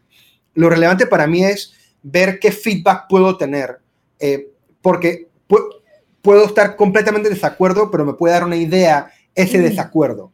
Sea, que no tengan miedo a veces si tienen una idea también como que a, con alguien de mucha confianza o de que por lo menos confíen en su punto de vista, de decirles que, "Hey, man, tengo esta idea, pero no encuentro el rumbo, o qué opina de esto, cómo la nutrirías, porque a mí eso, a pesar de que es contraproducente a cómo yo funciono, me ha ayudado mucho en momentos como de, como de sí, soltar. yo con Mari, voy a volver a traer a Mari. Si Mari supiera lo mucho que hablo de ella, ella sabe, yo se lo digo. Em, pero ¿Sabes que nos contaste la vaina del completo con agua? Oye, Sí. cuando- cuando ella estaba aquí, cuando ella estaba ahí. aquí. Yo la conozco como la chica Debería del conflicto. invitarla de vuelta. Debería invitarla de vuelta. Em, yo en- con ella yo me puedo desahogar de cosas que si yo le cuento, digamos, yo les digo a mis amigas originales, mis amigas de toda la vida, mi bonche de toda la vida, si yo les digo a ellas, no me van a entender porque no lo viven y puede que a veces en algún momento sin querer hayan ridiculizado lo que yo hago, no, no con maldad, sino que, ay, que tú, no sé, te tomas fotos a cada rato, de que, ay, ay, ya Steffi ya va a querer tomarse una foto ahí. Entonces, no entienden que para mí Instagram se ha vuelto mucho trabajo. Yo estoy constante, literalmente, estoy constantemente pensando Usa en Discord. outfits, en posibilidades de fotos, en aquí me sirve una foto, qué puedo hacer, qué video puedo hacer. Yo estoy constantemente pensando en eso y con Mari yo puedo desahogarme de cosas que para otras personas serían boas.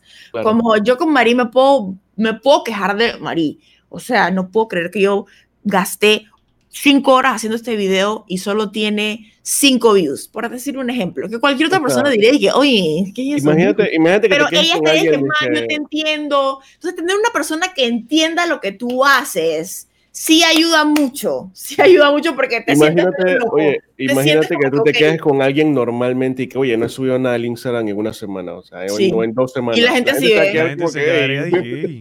No, y ni siquiera, Sí. y ni siquiera un ejemplo tan puntual, algo tan genérico como que, hey man, hoy, me sien- hoy estoy triste y lloré porque eh, no se me ocurre un video para Instagram. Ujú. La gente no lo va a entender. La gente no entiende. muchas Y por personas eso, no y lo por eso reitero, Lemo, y lo digo porque creo que aquí, por lo menos nosotros cinco, seguro, seguro Yo nos sé que entendemos. cuesta abrirse Es a como- gente. Cuando eso, es que- aquí que estamos. A mí porque ayer me, ayer me llamaron. No hay cómo salir, pero Dije, cómo ¿vieron, dije, ¿vieron lo de streamer del año y de no sé qué? Y que era como cosas con videojuegos. Y de una vez me llamó alguien de mi familia y dije, no, es que quiero que juegues con mi hijo, que él está jugando a Among Us, que no sé qué. y vaina". O sea, no sé ni qué haces, pero entonces ya quieres que juegue con tu hijo Yo- Among Us. Eres útil para lo que sea que necesito en la vida. A mí me dio risa, el hermano de David, estábamos dije, respondiendo. em, la mamá de David es una dinámica para conocernos mejor. Todos tenemos que responder preguntas y ver si adivinamos las cosas de cada uno. Y entonces había una que era, ¿qué, ¿qué quieres hacer pero no has hecho? ¿O qué talento te gustaría tener? Y el hermano de David dije, algo con anime. Y eso se notaba que dije, ok, algo para el lado geek, pero no estoy muy segura Sí. qué es, pero para allá es. Em, entonces, por eso es importante tener gente que, que tengan gustos parecidos a los tuyos. Sí, no significa que mis amigas otras no me quieran menos, pero Claro. me puedo desahogar de ciertas cosas y sentirme más tranquila y abierta a alguien que me entienda. O sea, para mi Claro. papá decir una ridícula es que su hijo tenga un, su hijo de 33 años, padre de familia, socio de empresa, tenga un tatuaje de Goku. ¿Sí me explico? O sea, para mi papá eso debe ser una desilusión muy grande. Quiero decir un paréntesis. Mi, cuando estaba en mi taller de mindfulness, una de las cosas que uno puede hacer de manera mindful, vamos a tener que buscar esta palabra en español para poder manera consciente, mejor, de manera de manera consciente, aquí, en, contigo, en tu respiración, como un ser que existe en esta tierra, es sobar mascotas. Sobar mascotas a veces ayuda bastante. Ah, ¿Sabes qué? Eso, eso yo lo descubrí también cuando estuve en su casa y, y se me acercó. ¿Cómo es que se llama el, el gatito de color gris? Sassy. Yo dije, Sassy. "Ma, esto es pretty, qué chévere. Yo, no, yo, nunca tuve, yo, no tuve, yo nunca tuve mascotas. Mi mamá de- detestaba los animales. Y yo acá no tengo perro ni nada porque de verdad que no soy responsable con eso, pero yo, tú, tú vas así en mis manos y fue Soba una vaca, un caballo. No se puede. Filip, no se puede, te patean. cerca. ¿Tú crees? No, pero a través de la. Tú no le puedes dar una. Ah, no, claro, pero, pero tú, pero tú la vaca no la puedes tener aquí en el stream que miren. No, no, no. Puedes no, hacer amiga mansa dinámica, manso canjeable, mejor canjeable, mejor canjeable 2021. Trae la vaca. Trae la vaca, espérate, los animales Ahí están las, Luis ahí están está las ideas, ve. cállense. Ya, Luis no está preparado para que aparezca una vaca en un estudio, No, hermano. Voy a traer Ya. animales de granja.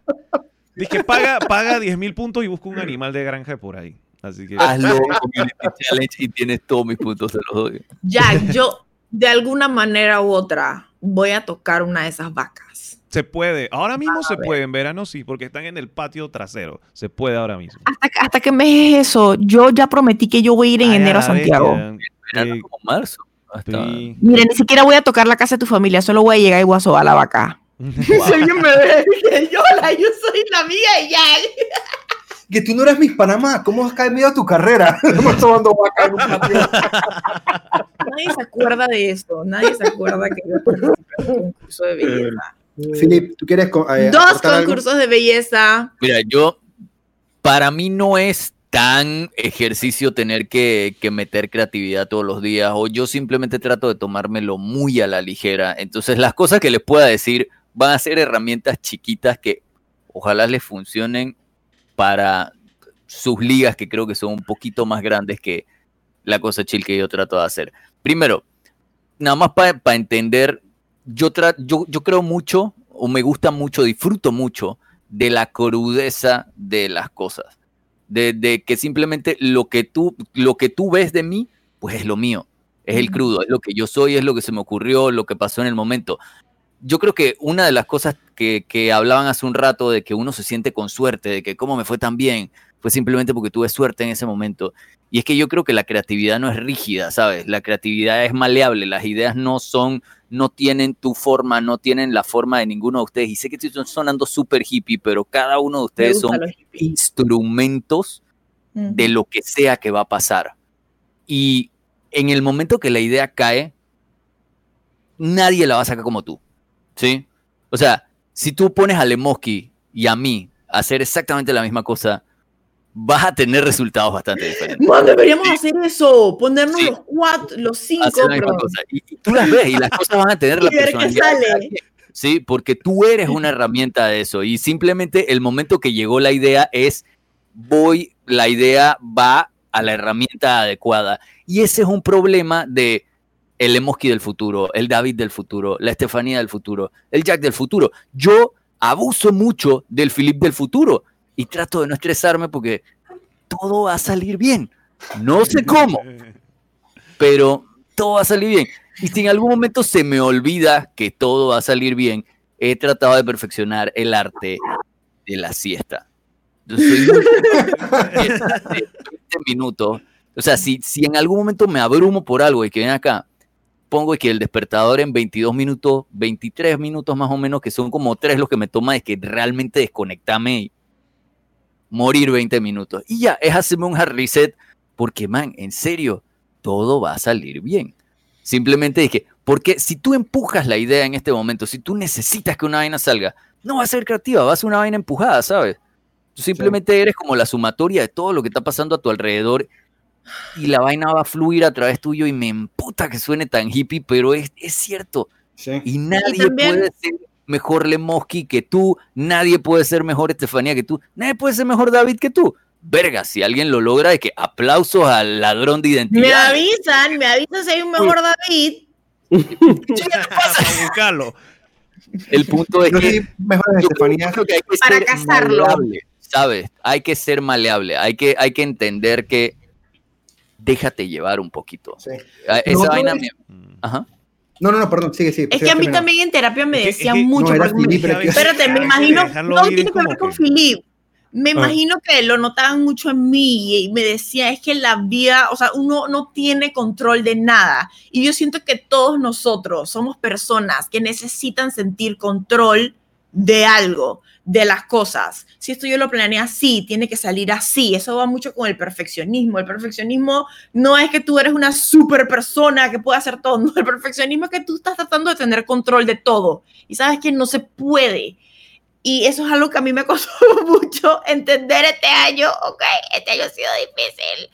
Pero lo que me decía era que la vida es cambio tras cambio, tras cambio, tras cambio. Las cosas nunca se van a quedar como están ahorita mismo. Tú fluye, como dices. Y es difícil, uno no maleable. quiere cambiar, uno cuando encuentra su zona de confort, que "Eh, esto me gustó, me quiero quedar aquí para siempre, no se puede, lamentablemente no se puede y eso es algo que tenemos que entender. Tenemos que tener la aceptación radical del cambio y decir de que "¿Sabes qué? esto cambió, ok, ¿ahora qué? Y tomarlo Lo otro también es con calma, me lo digo a mí misma, todo esto me lo estoy diciendo a mí misma, ok. encontrar en la manera, alta. encontrar la manera de identificar que esto es lo más difícil de todo, porque desafortunadamente es una necesitas ayuda externa para esto. Y precisamente voy a dar Sean un ejemplo de esto. Y es, y es lograr entender qué es lo que lo hace a uno a uno. ¿Sí? O sea, no ¿por qué lo que yo hago es Philip? Por ejemplo, yo envidio muchísimo la manera en que Philip crea. Y en gran parte, una de las grandes, yo creo que el Morning Show, por ejemplo, es más una producción de Philip que mía. Y en gran parte es porque es muy libre. Yo nunca me estreso por un Morning Show. Y en gran parte es porque el Morning Show está muy, muy, muy, muy, muy influenciado por cómo Philip se enfrenta a la vida. Y es algo que yo le envidio muchísimo. Y por eso muchas veces cuando yo estoy en caos, yo no recurro de pronto a Steffi, sino que recurro a Philip, porque yo sé que Philip es la persona que me va a poder decir, dije, hey, man, todo va a estar bien. Yo, yo voy a ser la persona. y va, y va a inyectar, y va, y va a inyectar mi proceso creativo con, con desaceleramiento. Y eso a veces ayuda muchísimo. Pero identificar qué es lo que, qué es lo, que lo hace a uno especial dentro de su círculo o dentro de su proceso creativo es importante. A mí, por ejemplo, Lemoski, sin saberlo, es una persona que me levantó en un momento del año clave. Y me acuerdo que... Y era en el momento de transición de Patacoins a el David Steffi Show. Yo estaba con Lemo, no me acuerdo si fue cuando estábamos haciendo el spoiler cast de The Last of Us o estando aquí en la casa, no recuerdo en qué momento fue. Pero yo le dije que, man, es que mi problema es que eh, yo a veces no puedo frenar el hecho de que todo lo sobreproduzco. Sí, o sea, yo no puedo frenar el que a mí me dicen que no vas a hacer podcast, listo, yo voy a sentarme, voy a tener 10 ideas para logos. Y así es como funciona mi casa, no puedo evitarlo. Pero hacerlo Y esa yo misma siempre- tarde. Y yo veo eso en muchos momentos de mi vida como un defecto, como no tengo la capacidad de Philip de simplemente sentarme a hacer algo. Tengo que No, sobreproducir eres todo. un animal, o sea. No, no, claro, pero, pero- pero en ese momento a mí, Es un defecto, eres un beast. Pero en ese momento a mí Lemo me dijo algo que en ese momento me ayudó muchísimo, que dije, no, man, tú sigues reproduciendo, tú sigue, sigues sobreproduciendo porque eso es lo que hace lo que tú haces especial. Y esa vaina, él, sin saber el impacto que tuvo el haberme dicho eso, para mí significó mucho. Uno, porque también admiro mucho el contenido de Lemo, pero también el sentir que alguien había logrado identificar eso que yo veía como un defecto, como la razón por la cual lo que yo hago es bueno. O bueno, ¿sí? Eh, o sea que a lo que voy es, es regresar al hecho de que a veces ayuda el, el- el dejarnos apoyarnos en otro o el escuchar de otro una opinión sobre uno. Eso creo yo, en ese momento a mí me ayudó mucho eh, y creo que es ayuda para muchos cuando se necesita, poder Mira, escuchar a otro. unamos puntos hacia atrás. Hace un rato estabas recomendando la serie de, de Jeff Goldblum, The Life, eh, La vida según Jeff Goldblum. Y es vainas cotidianas, pero cómo se enfrenta Jeff Goldblum a ellas. Exacto. Sí. Y yo insisto, cada uno de ustedes es una herramienta diferente. ¿sí? Ninguno es igual. Y lo que sea que haga va a ser interesante porque si tiro esta huevazón desde la perspectiva de Lemoski, va a ser una vaina con mucha atención a detalle, ¿sí? Como muy gustosa. Si tiro esta vaina es que con, desde la perspectiva de Jack, no tengo idea por dónde se va a salir porque Jack es demasiado sorpresivo. O sea, es una vaina que tú pones los streams de, de Jack y es Tú no sabes nunca por dónde va a ir. te sale por la tangente. Es- O sea, Jack es el elemento sorpresa. Estefanía es una vaina histriónica, así que como explosiva desde la perspectiva de ella. Es como una vaina llena de. Man, y David es como. Es como. Es, es como de la pandilla de Lemoski, pero diferente. Es así como cuidador. David es el que te carga, el que es muy papá con todo, que, que a, ve- a veces juega en su contra. Me acuerdo una vez, una vez David, perdón que esté compartiendo vainas de que semipersonales aquí, pero una vez en el Discord de acá, del chat de nosotros, estaba David quebrado, no me acuerdo por qué vaina, No y me llega acuerdo Zeta, por qué. llega Z, que man, Z es una persona de que tajante a la hora de que te, tírate una vaina, tira como tres palabras, pero son las acertadas. Dije, Z, ¿qué opinas de esta vaina? ¿Está cool? Dije, sí. No. Sí. Y ya, te Eh, ayudó. de que, eh, no me desagrada. O sea, es una vaina de que súper tres palabras y te tira lo que es. David venía quebrado y Z le dice que, David, deja de tratar de ser el papá de todo el mundo. Y ya, lo arregló. O sea, fue como de que quien va a un quiropráctico y lo agarran que craca. Y es eso. Entonces, David, el estilo de él es, soy muy papá. Lo que sea que vayas a ver de mí viene muy como cuidadito así, de que como, no sé, Miyazaki, una vaina así, de, de, de- del anime, no de Dark Souls. no hardcore. Y pues yo creo que, el- no sé, yo no, no- hasta este último año tal vez he empezado como a tratar de ver cómo funciono yo y creo que es como de que lo que tengo enfrente ahí vamos y vemos qué pasa. Muy crudo. Mm, Eso es lo que yo intento también. Me ha costado, pero creo que es primer año en que estoy empezando a trabajar en eso, a Hermana, darme cuenta de esas cosas que me frenan y a tratar de uh, apartarlas. Al final esos son problemas de la Estefanía del futuro y si te estresas por los problemas de ella, no estás confiando en ella, ¿sabes? Yo no confío Sí. en Estefanía del todo, por eso estoy trabajando en eso. Y ella lo va a lograr. Ok, toda esa Ella lo va a lograr. Ella lo va a lograr, eso sí estoy segura. ella lo va a lograr. Yo se la saqué a un personaje de Shakespeare in Love, Jeffrey Rush, en distintos momentos de la película. Al man de que se ven situaciones focop. Llegan personas de que a amedrentarlo, a atentar en contra de su integridad física, le van a sacar la chucha. ¿qué, man, qué, qué es lo que va a pasar? El man que no lo sé, todo va a salir bien. Dije, ¿cómo? No lo sé, es un misterio. Sea, y siempre salía algo para ahí. Y yo cada vez que veía esa vaina dije, man, yo quiero ser como ese man. O sea, este es el man, este es el man. Todo va a salir bien. ¿Cómo? No lo sé, es un misterio. Y Mira, siempre las vainas salían bien en el teatro. De Yo creo que todos hemos estado, y por si alguien está en ese momento, en este instante, todos hemos estado, o por lo menos la mayoría, hemos estado en ese momento. Se le llegó una copa de vino, ¿sí me explico? Wow. Todo va a salir bien, no sé ¿Cómo cómo. va a salir Vino. Uy, wow.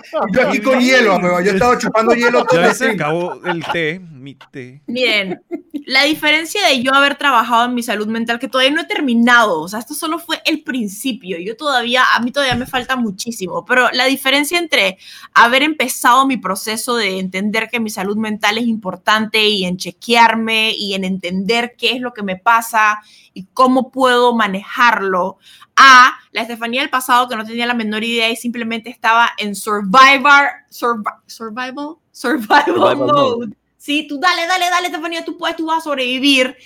Es que, por lo menos ahora cuando me dan mis bajones, sí me siento completamente desahuciada, pero tengo esa vocecita pequeña que me dice, aparece Filipa a veces, todo va a estar bien. O sea, yo no sé cómo, pero va a estar bien. En mis momentos más oscuros de mi vida, en los que pensé de los que no iba a salir. Pero ojo, ojo. todavía me falta mucha terapia, por eso es que esto pasa. Es porque todavía no he perdonado Quiero- a mi niño interior. Espérense. Esos momentos en que pensé que no iba a salir, sí, procesos largos en los que dije, ni modo, esta es mi vida. Siempre, siempre pasaba algo. Topox, Topox, tú me caes bien. Él es mi hermano de esa parte. Para que y sepa. tibia, papá. Ay, yo estoy parqueando, ¿será que estoy parqueando con el hermano equivocado también? Puede ser, puede ser. Puede ser. Por Bueno, allá en estos momentos en los en que- en que honestamente, sabes, llega un punto en que tú consideras, "Pa- ¿para qué sigo esto? Em, siempre pasa algo que te recuerda lo bonito que es vivir. Saben, es, son momentos difíciles, son periodos, pero la vida es cambiante, entonces vas a tener esos periodos oscuros y vas a sentir que nada vale la pena, pero ¿sabes qué? Va a pasar, aunque no veas cómo, aunque no sientas que eso va a pasar, sí va a pasar. sí, vas a avanzar, algo va a cambiar, algo, alguien va a aparecer en tu vida, o ni siquiera alguien, una oportunidad, un, una, vas a lograr tocar una vaca. Y te va a cambiar la perspectiva por un momentito de tu vida. Y así vamos a ir, vamos a ir. La vida es una... Para arriba y para abajo. tom, tom, tom, Para arriba y para abajo vamos, pero vamos, lo vamos a lograr y vamos a salir de esos estanques, aunque dure un mes, aunque dure tres meses, aunque dure un año, esa no es toda tu vida. No que te mueras, pero... Man, mira, yo conozco, que- quería hacer la, la acotación de que no es todo va a estar bien, sino que todo va a Todo va a salir, salir bien. bien. Porque yo conozco este- una persona pretenciosa, no es mala gente, pero en algún momento de que me plomeó mi dicho. Me dice, man, lo que pasa es que si tú dices que todo va a estar bien, está Me encanta la voz del personaje. Sí, Ya wow. Yo ya sé quién es el personaje. Está implicando de que, que las cosas ahorita no están bien. Y que, man, no es todo va a estar bien, es todo va a salir bien. Porque tú estás ya viviendo lo que sea que estás viviendo y no es que lo estás viendo mal, es parte de un plan que tiene un final es bueno. ¿Sí? Se está- No sé cómo. No sé Oigan, cómo. Yo Pero- tengo otro consejo. pero Yo no tengo va a otro salir bien. que me dijeron. O sea, no es todo va a estar bien. es todo va a salir bien. Estás trabajando este plan que no entiendes. Es un plan misterioso. Y va a salir bien. No es que no está bien. no- tal vez tú no tienes la perspectiva de cómo está ahorita mismo, pero va a salir bien. Tienen que quitarse de su vocabulario la palabra tengo que.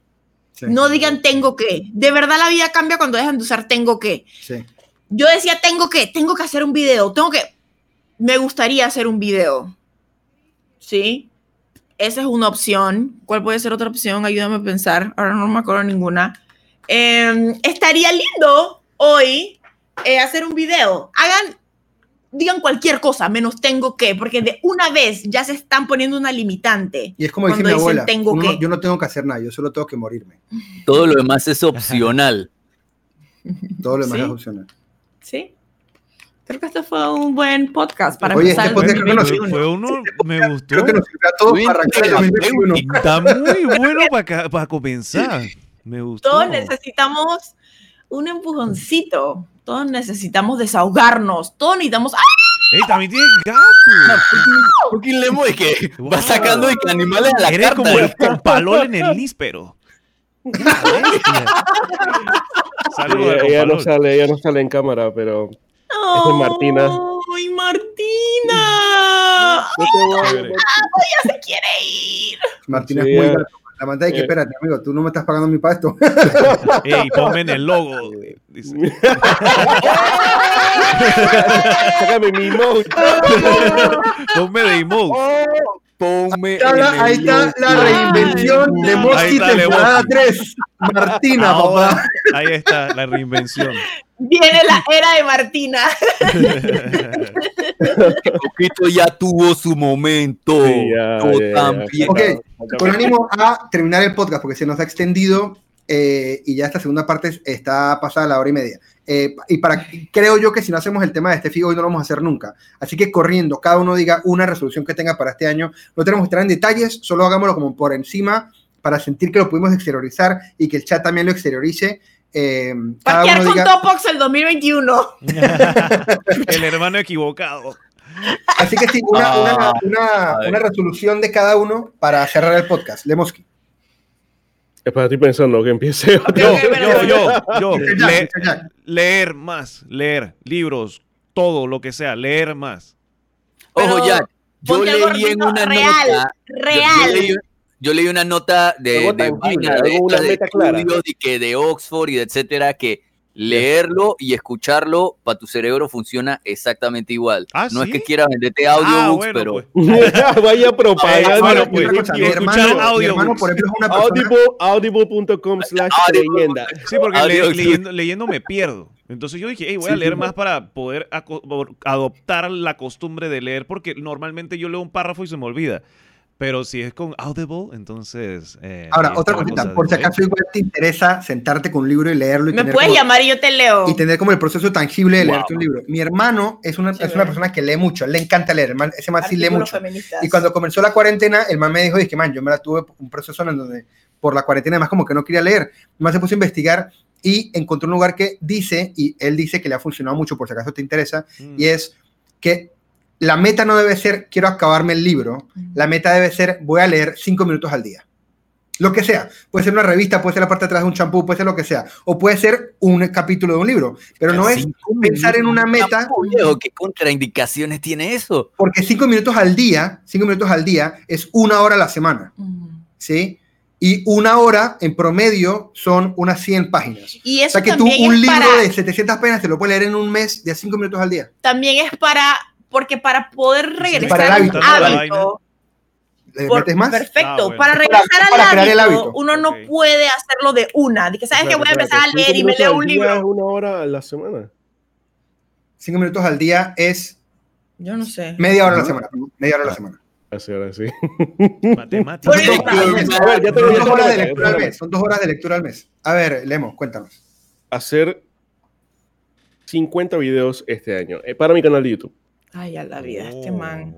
No, pero está bien. Pero es, uno- es- es menos de uno a la semana. Es, una meta real para el Ok, monkey. Ok, Sí. ok.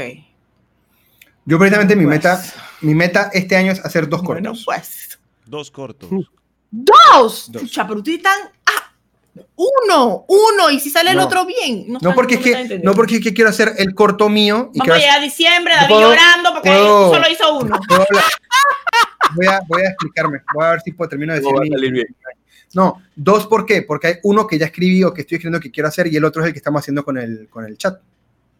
Ok. O sea, quiero completar el proyecto de corto, quiero que eso no se quede en solo una promesa, quiero que en verdad se cumpla el promesa del corto. Y aparte, quiero esta idea que escribí poder hacerla.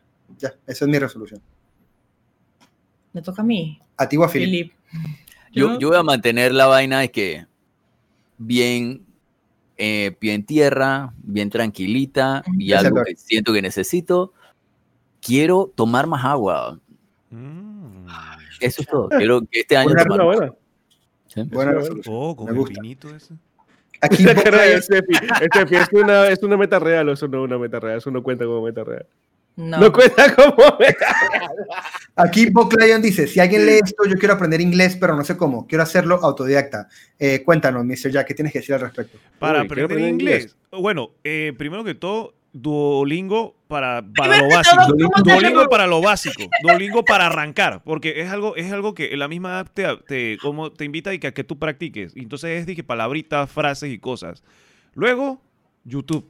Cualquier un tutorial que esté bien, un canal que esté bien estructurado, un que tú veas que hay un playlist, que hay algo que está paso por paso YouTube. Si quieres ser au- autodidacta. Y luego consumir contenido en inglés. Aunque sea Eso con los es. subtítulos en español. Subtítulos O sea, en- no- no, pero yo No. recomiendo que vean con subtítulos en inglés, porque eso Pero- ayuda pero para No comenzar- entiende. Así, así yo aprendí. Así yo aprendí. Yo no aprendí tanto en la, en la- en la escuela. En la escuela, en la escuela yo aprendí lo básico, pero para aprender inglés de verdad, yo aprendí fue con los videojuegos en inglés, con subtítulos en inglés, porque leerlo te ayuda a, a cómo utilizarlo en frases, cómo mencionarlo, cómo se escribe, te ayuda un montón ver los subtítulos. en Aprender ciertas palabras por contexto. Sí, El problema de aprender en videojuegos palabras. es que uno llega a clase y dice, ok, ¿cómo uso Phoenix Down en una oración? Phoenix Down. La- la- lo, lo cosa- lo que me refería era que, que no, le tuviera, no le tuviera miedo al contenido en inglés. Porque, porque a mí, por lo menos, yo- acá, acá, acá en, acá en, por lo menos que ahora que yo me mudé al interior, a la gente detesta el te contenido en inglés, lo, lo, o sea, lo evita a toda costa. El cine, el cine van y a ver, no, si no está en latino doblado, no lo veo, es así. O sea, hay gente que Miren el evita ejemplo de- el inglés por no, por no decir de que no, es que yo no lo hablo. Tienes que consumir inglés. Tiene por ejemplo el ejemplo de, de- del colega Frosty Post. Él se la pasaba en los, en los, en los streams de Chalo solo para escuchar hablar y el man se obligaba a chatear en español. Y cuando lo hablaban en inglés, el man dije, no, man, estoy practicando español. Y a uno se pasaba por el stream de Frosty y uno habla y el tipo tiene su español. Amigo, bien y si alguien se burla de su inglés chamuscado, tú le dices que, eh, estúpido, ¿tú cuántos idiomas sabes? Uno nada más, uno nada más. Sí, Ni me digas nada. Así. así es. Y eso pasa mucho, por ejemplo, con la gente que habla inglés de primera lengua. Es que, ay, y se burlan de uno y que, ay, acento. en el- Y que, man, tú sabes español. No, tú sabes fucking choro. Sí, Shut up Choro. about it. Choro. choro. Exactamente. Y falta la resolución de Estefanía Varela. Ay, amigo, he estado batallando con esto desde el 31 de diciembre que tuve mi crisis. Em, que luego el ayer amanecí mejor, hoy amanecí mejor. David hizo un, un jamón y nunca salí de la cama hasta que me fui a bañar. Creo que jugué un rato. Em, yo siento honestamente, honestamente, que para yo poder cumplir cualquier resolución, ya sea volver a mi actividad física. Yo- a mí me gusta mucho el ejercicio, lo estaba haciendo sola antes de la pandemia eh, y me gustaría regresar a eso, solo por regresar, ni siquiera como por levantarme temprano y tener una rutina. Siento que para mí es importante tener una rutina y eso lo he perdido muchísimo con la pandemia. Eh, quiero dibujar, quiero hacer un montón de cosas, pero para poder hacer eso yo necesito trabajar urgentemente en mi amor propio necesito seguir trabajando, seguir intentando trabajar en mi amor propio, en poder controlar mejor mi ansiedad. Eso es como mi número uno, porque siento que si yo logro em, vivir en paz con mi ansiedad, todo lo demás va a venir solo, porque yo sé de lo que soy capaz. O sea, yo sé lo que puedo hacer, pero me freno yo misma, me freno yo en mi cabeza, sola, yo solita, viviendo un drama aquí. Entonces necesito trabajar en eso.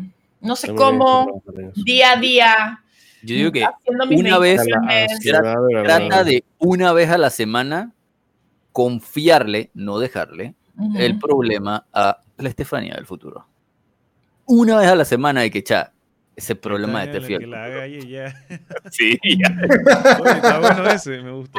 Que le haga, que le haga esa mala semana que viene, o que me joder. Ya. Real, estás entrenando con Paola. Es que yo necesito llegar a Oh, cierto nivel para empezar con Paola porque Paola me saca la mugre. Yo amo. O sea, yo en verdad mi amor por el ejercicio fue gracias a Paola Carballeda. Em, yo he Paola entrenado Chonton, por muchísimo Sí, tiempo. Es mi némesis, mi némesis en los juegos de mesa. Algún día le presentaremos. Paola es bien competitiva en los juegos de mesa, Sí, la más se sí. cabrea mal. Em, pero tengo miedo de regresar donde ella porque como yo tengo que trabajar en mi mente primero, tengo que trabajar en mi mente, mi mente me está frenando de mucho más de lo que ustedes se pueden imaginar. Em, entonces yo necesito por lo menos poder pararme en la mañana a una hora normal y bañarme y tal vez empezar a comer desayuno, tal vez eso puede ser algo que puedo cambiar para mi salud mental. Oye, sí. Eh, necesito rutina. Eso es lo que necesito para Pero que estás diciendo muchas resoluciones. Di, Una. métete, Necesito ¿Qué vas a hacer? ¿Vas a comer desayuno? ¿Vas a hacer? ¿Qué vas a hacer? Voy. Dime, Quieres una, quieres una resolución real. voy a quererme más. ¿Qué tú quieres? ¿Cuál es? No estás más. pasando tu propio filtro, este fin. voy a quererme más y voy a leer cinco minutos diarios. El Leer cinco minutos me diarios me parece que yo no tengo de que un querómetro que me diga de que si te quisiste Yo, más o yo- menos. Yo quiero. Ah, Amigos, yo les prometo que los próximos, antes de que salgamos de encierro, voy a haber hecho pan. yo voy a ir a Santiago en enero Vas a hacer. con EUNAP. ENEP. Vamos a hacer un road trip. Y te voy a, ¿por y qué te voy a mandar aquí? pan, Lemoski, para que me creas. Voy a hacer mi review, tranquilo. No prometo que sea buen pan. No me dije que voy a hacer pan. puede, terminar, puede terminar siendo, puede terminar siendo, no sé, palitroqui. Galleta. Bueno, muchachos, yo creo que con eso termina entonces el primer Juegos Fritos del 2021 y el podcast que finalmente eh, completa nuestros primeros cuatro meses en este proyecto. Nuevamente, gracias a todos por el apoyo, por, por seguirnos al canal que estemos, por apoyar este proyecto, por siempre hacer parte del chat, porque sé que no los leemos como los leemos habitualmente en nuestros streams, pero el hecho de que entre ustedes conversen a la par con nosotros es súper pretty. Sí, no Así que gracias por apoyarnos siempre y nos vemos el próximo sábado a las 4 de la tarde en el canal de Lemoski. De Lemoski. Uh, me toca a mí. Ok. Oh, oh, shit, oh, shit, hey, oh, shit. Ok, gente, gracias, se les quiere. Eh, David, ya te dije que podemos compartir la receta de pan para Domis, lo horneamos. Ah, manda, manda, manda, Ral, manda, manda, manda, manda, yo estoy, yo estoy. Ellos Y sé que no gente- están tomando, pero salud. Salud. Gracias a todos. Gracias a todos, feliz año, feliz año de parte de Hey, todas las familias amigos, y mañana, mañana, eh, nomás lo voy a dejar ahí, pero es un stream que prometí, pero mañana en la noche. Special. Uy, ¡Vas a bailar! No, no, Ay, yo no he dicho eso, no he dicho eso. ¡Vas a bailar! No lo sé, no lo sé. ¡Vas a bailar! No sé. Que sopa, le tiramos un reidazo a Ah, alguien. sí, ¿verdad? ah, sí, ahí está. Chalito, ahí está Chalo, Ahí está Chalo, ahí está Chalo Chalo muerte. andando. A ver, a ver, Chalo muerte. Chalo. ¿Cómo se Oye, si Chalo? alguien quiere jugar algo hoy me avisa. No tengo nada que hacer. No tengo nada que hacer. Chalo, ¿dónde está Tienes que Chalo? convivir con tu marido. Sí, contigo toda la Eh, pandemia. entiendo que usted está jugando Warzone. Te van a jugar Warzone. Amigo, yo estoy para Warzone. Hijo Oye, de sí, me deja Ey, sí, ¿verdad que mi hermano quiere jugar ¿Quién fast va a estoy adicto a Warzone, weón. Llevo como dos semanas y que plunder, plunder. ¡Ey! Topox quiere ir a Discord. Quiero conocer a, a Topox. Métanlo. Vamos Bueno, a ver. El rey Chalo, gente. Chaito. ¿Dónde? ¿A qué Discord? Chao. Chao, ¿a qué Chao. Discord? Voy para donde Ya nos fuimos todavía. reacciona. No, no, no, muy todavía. Estamos aquí todavía. ¡Ey! Déjame ver aquí. Chúpenlo. No, abrieron antes que voy a ponerme el arma en la mano. ¿Qué chucha A ver, Chalo? échalo.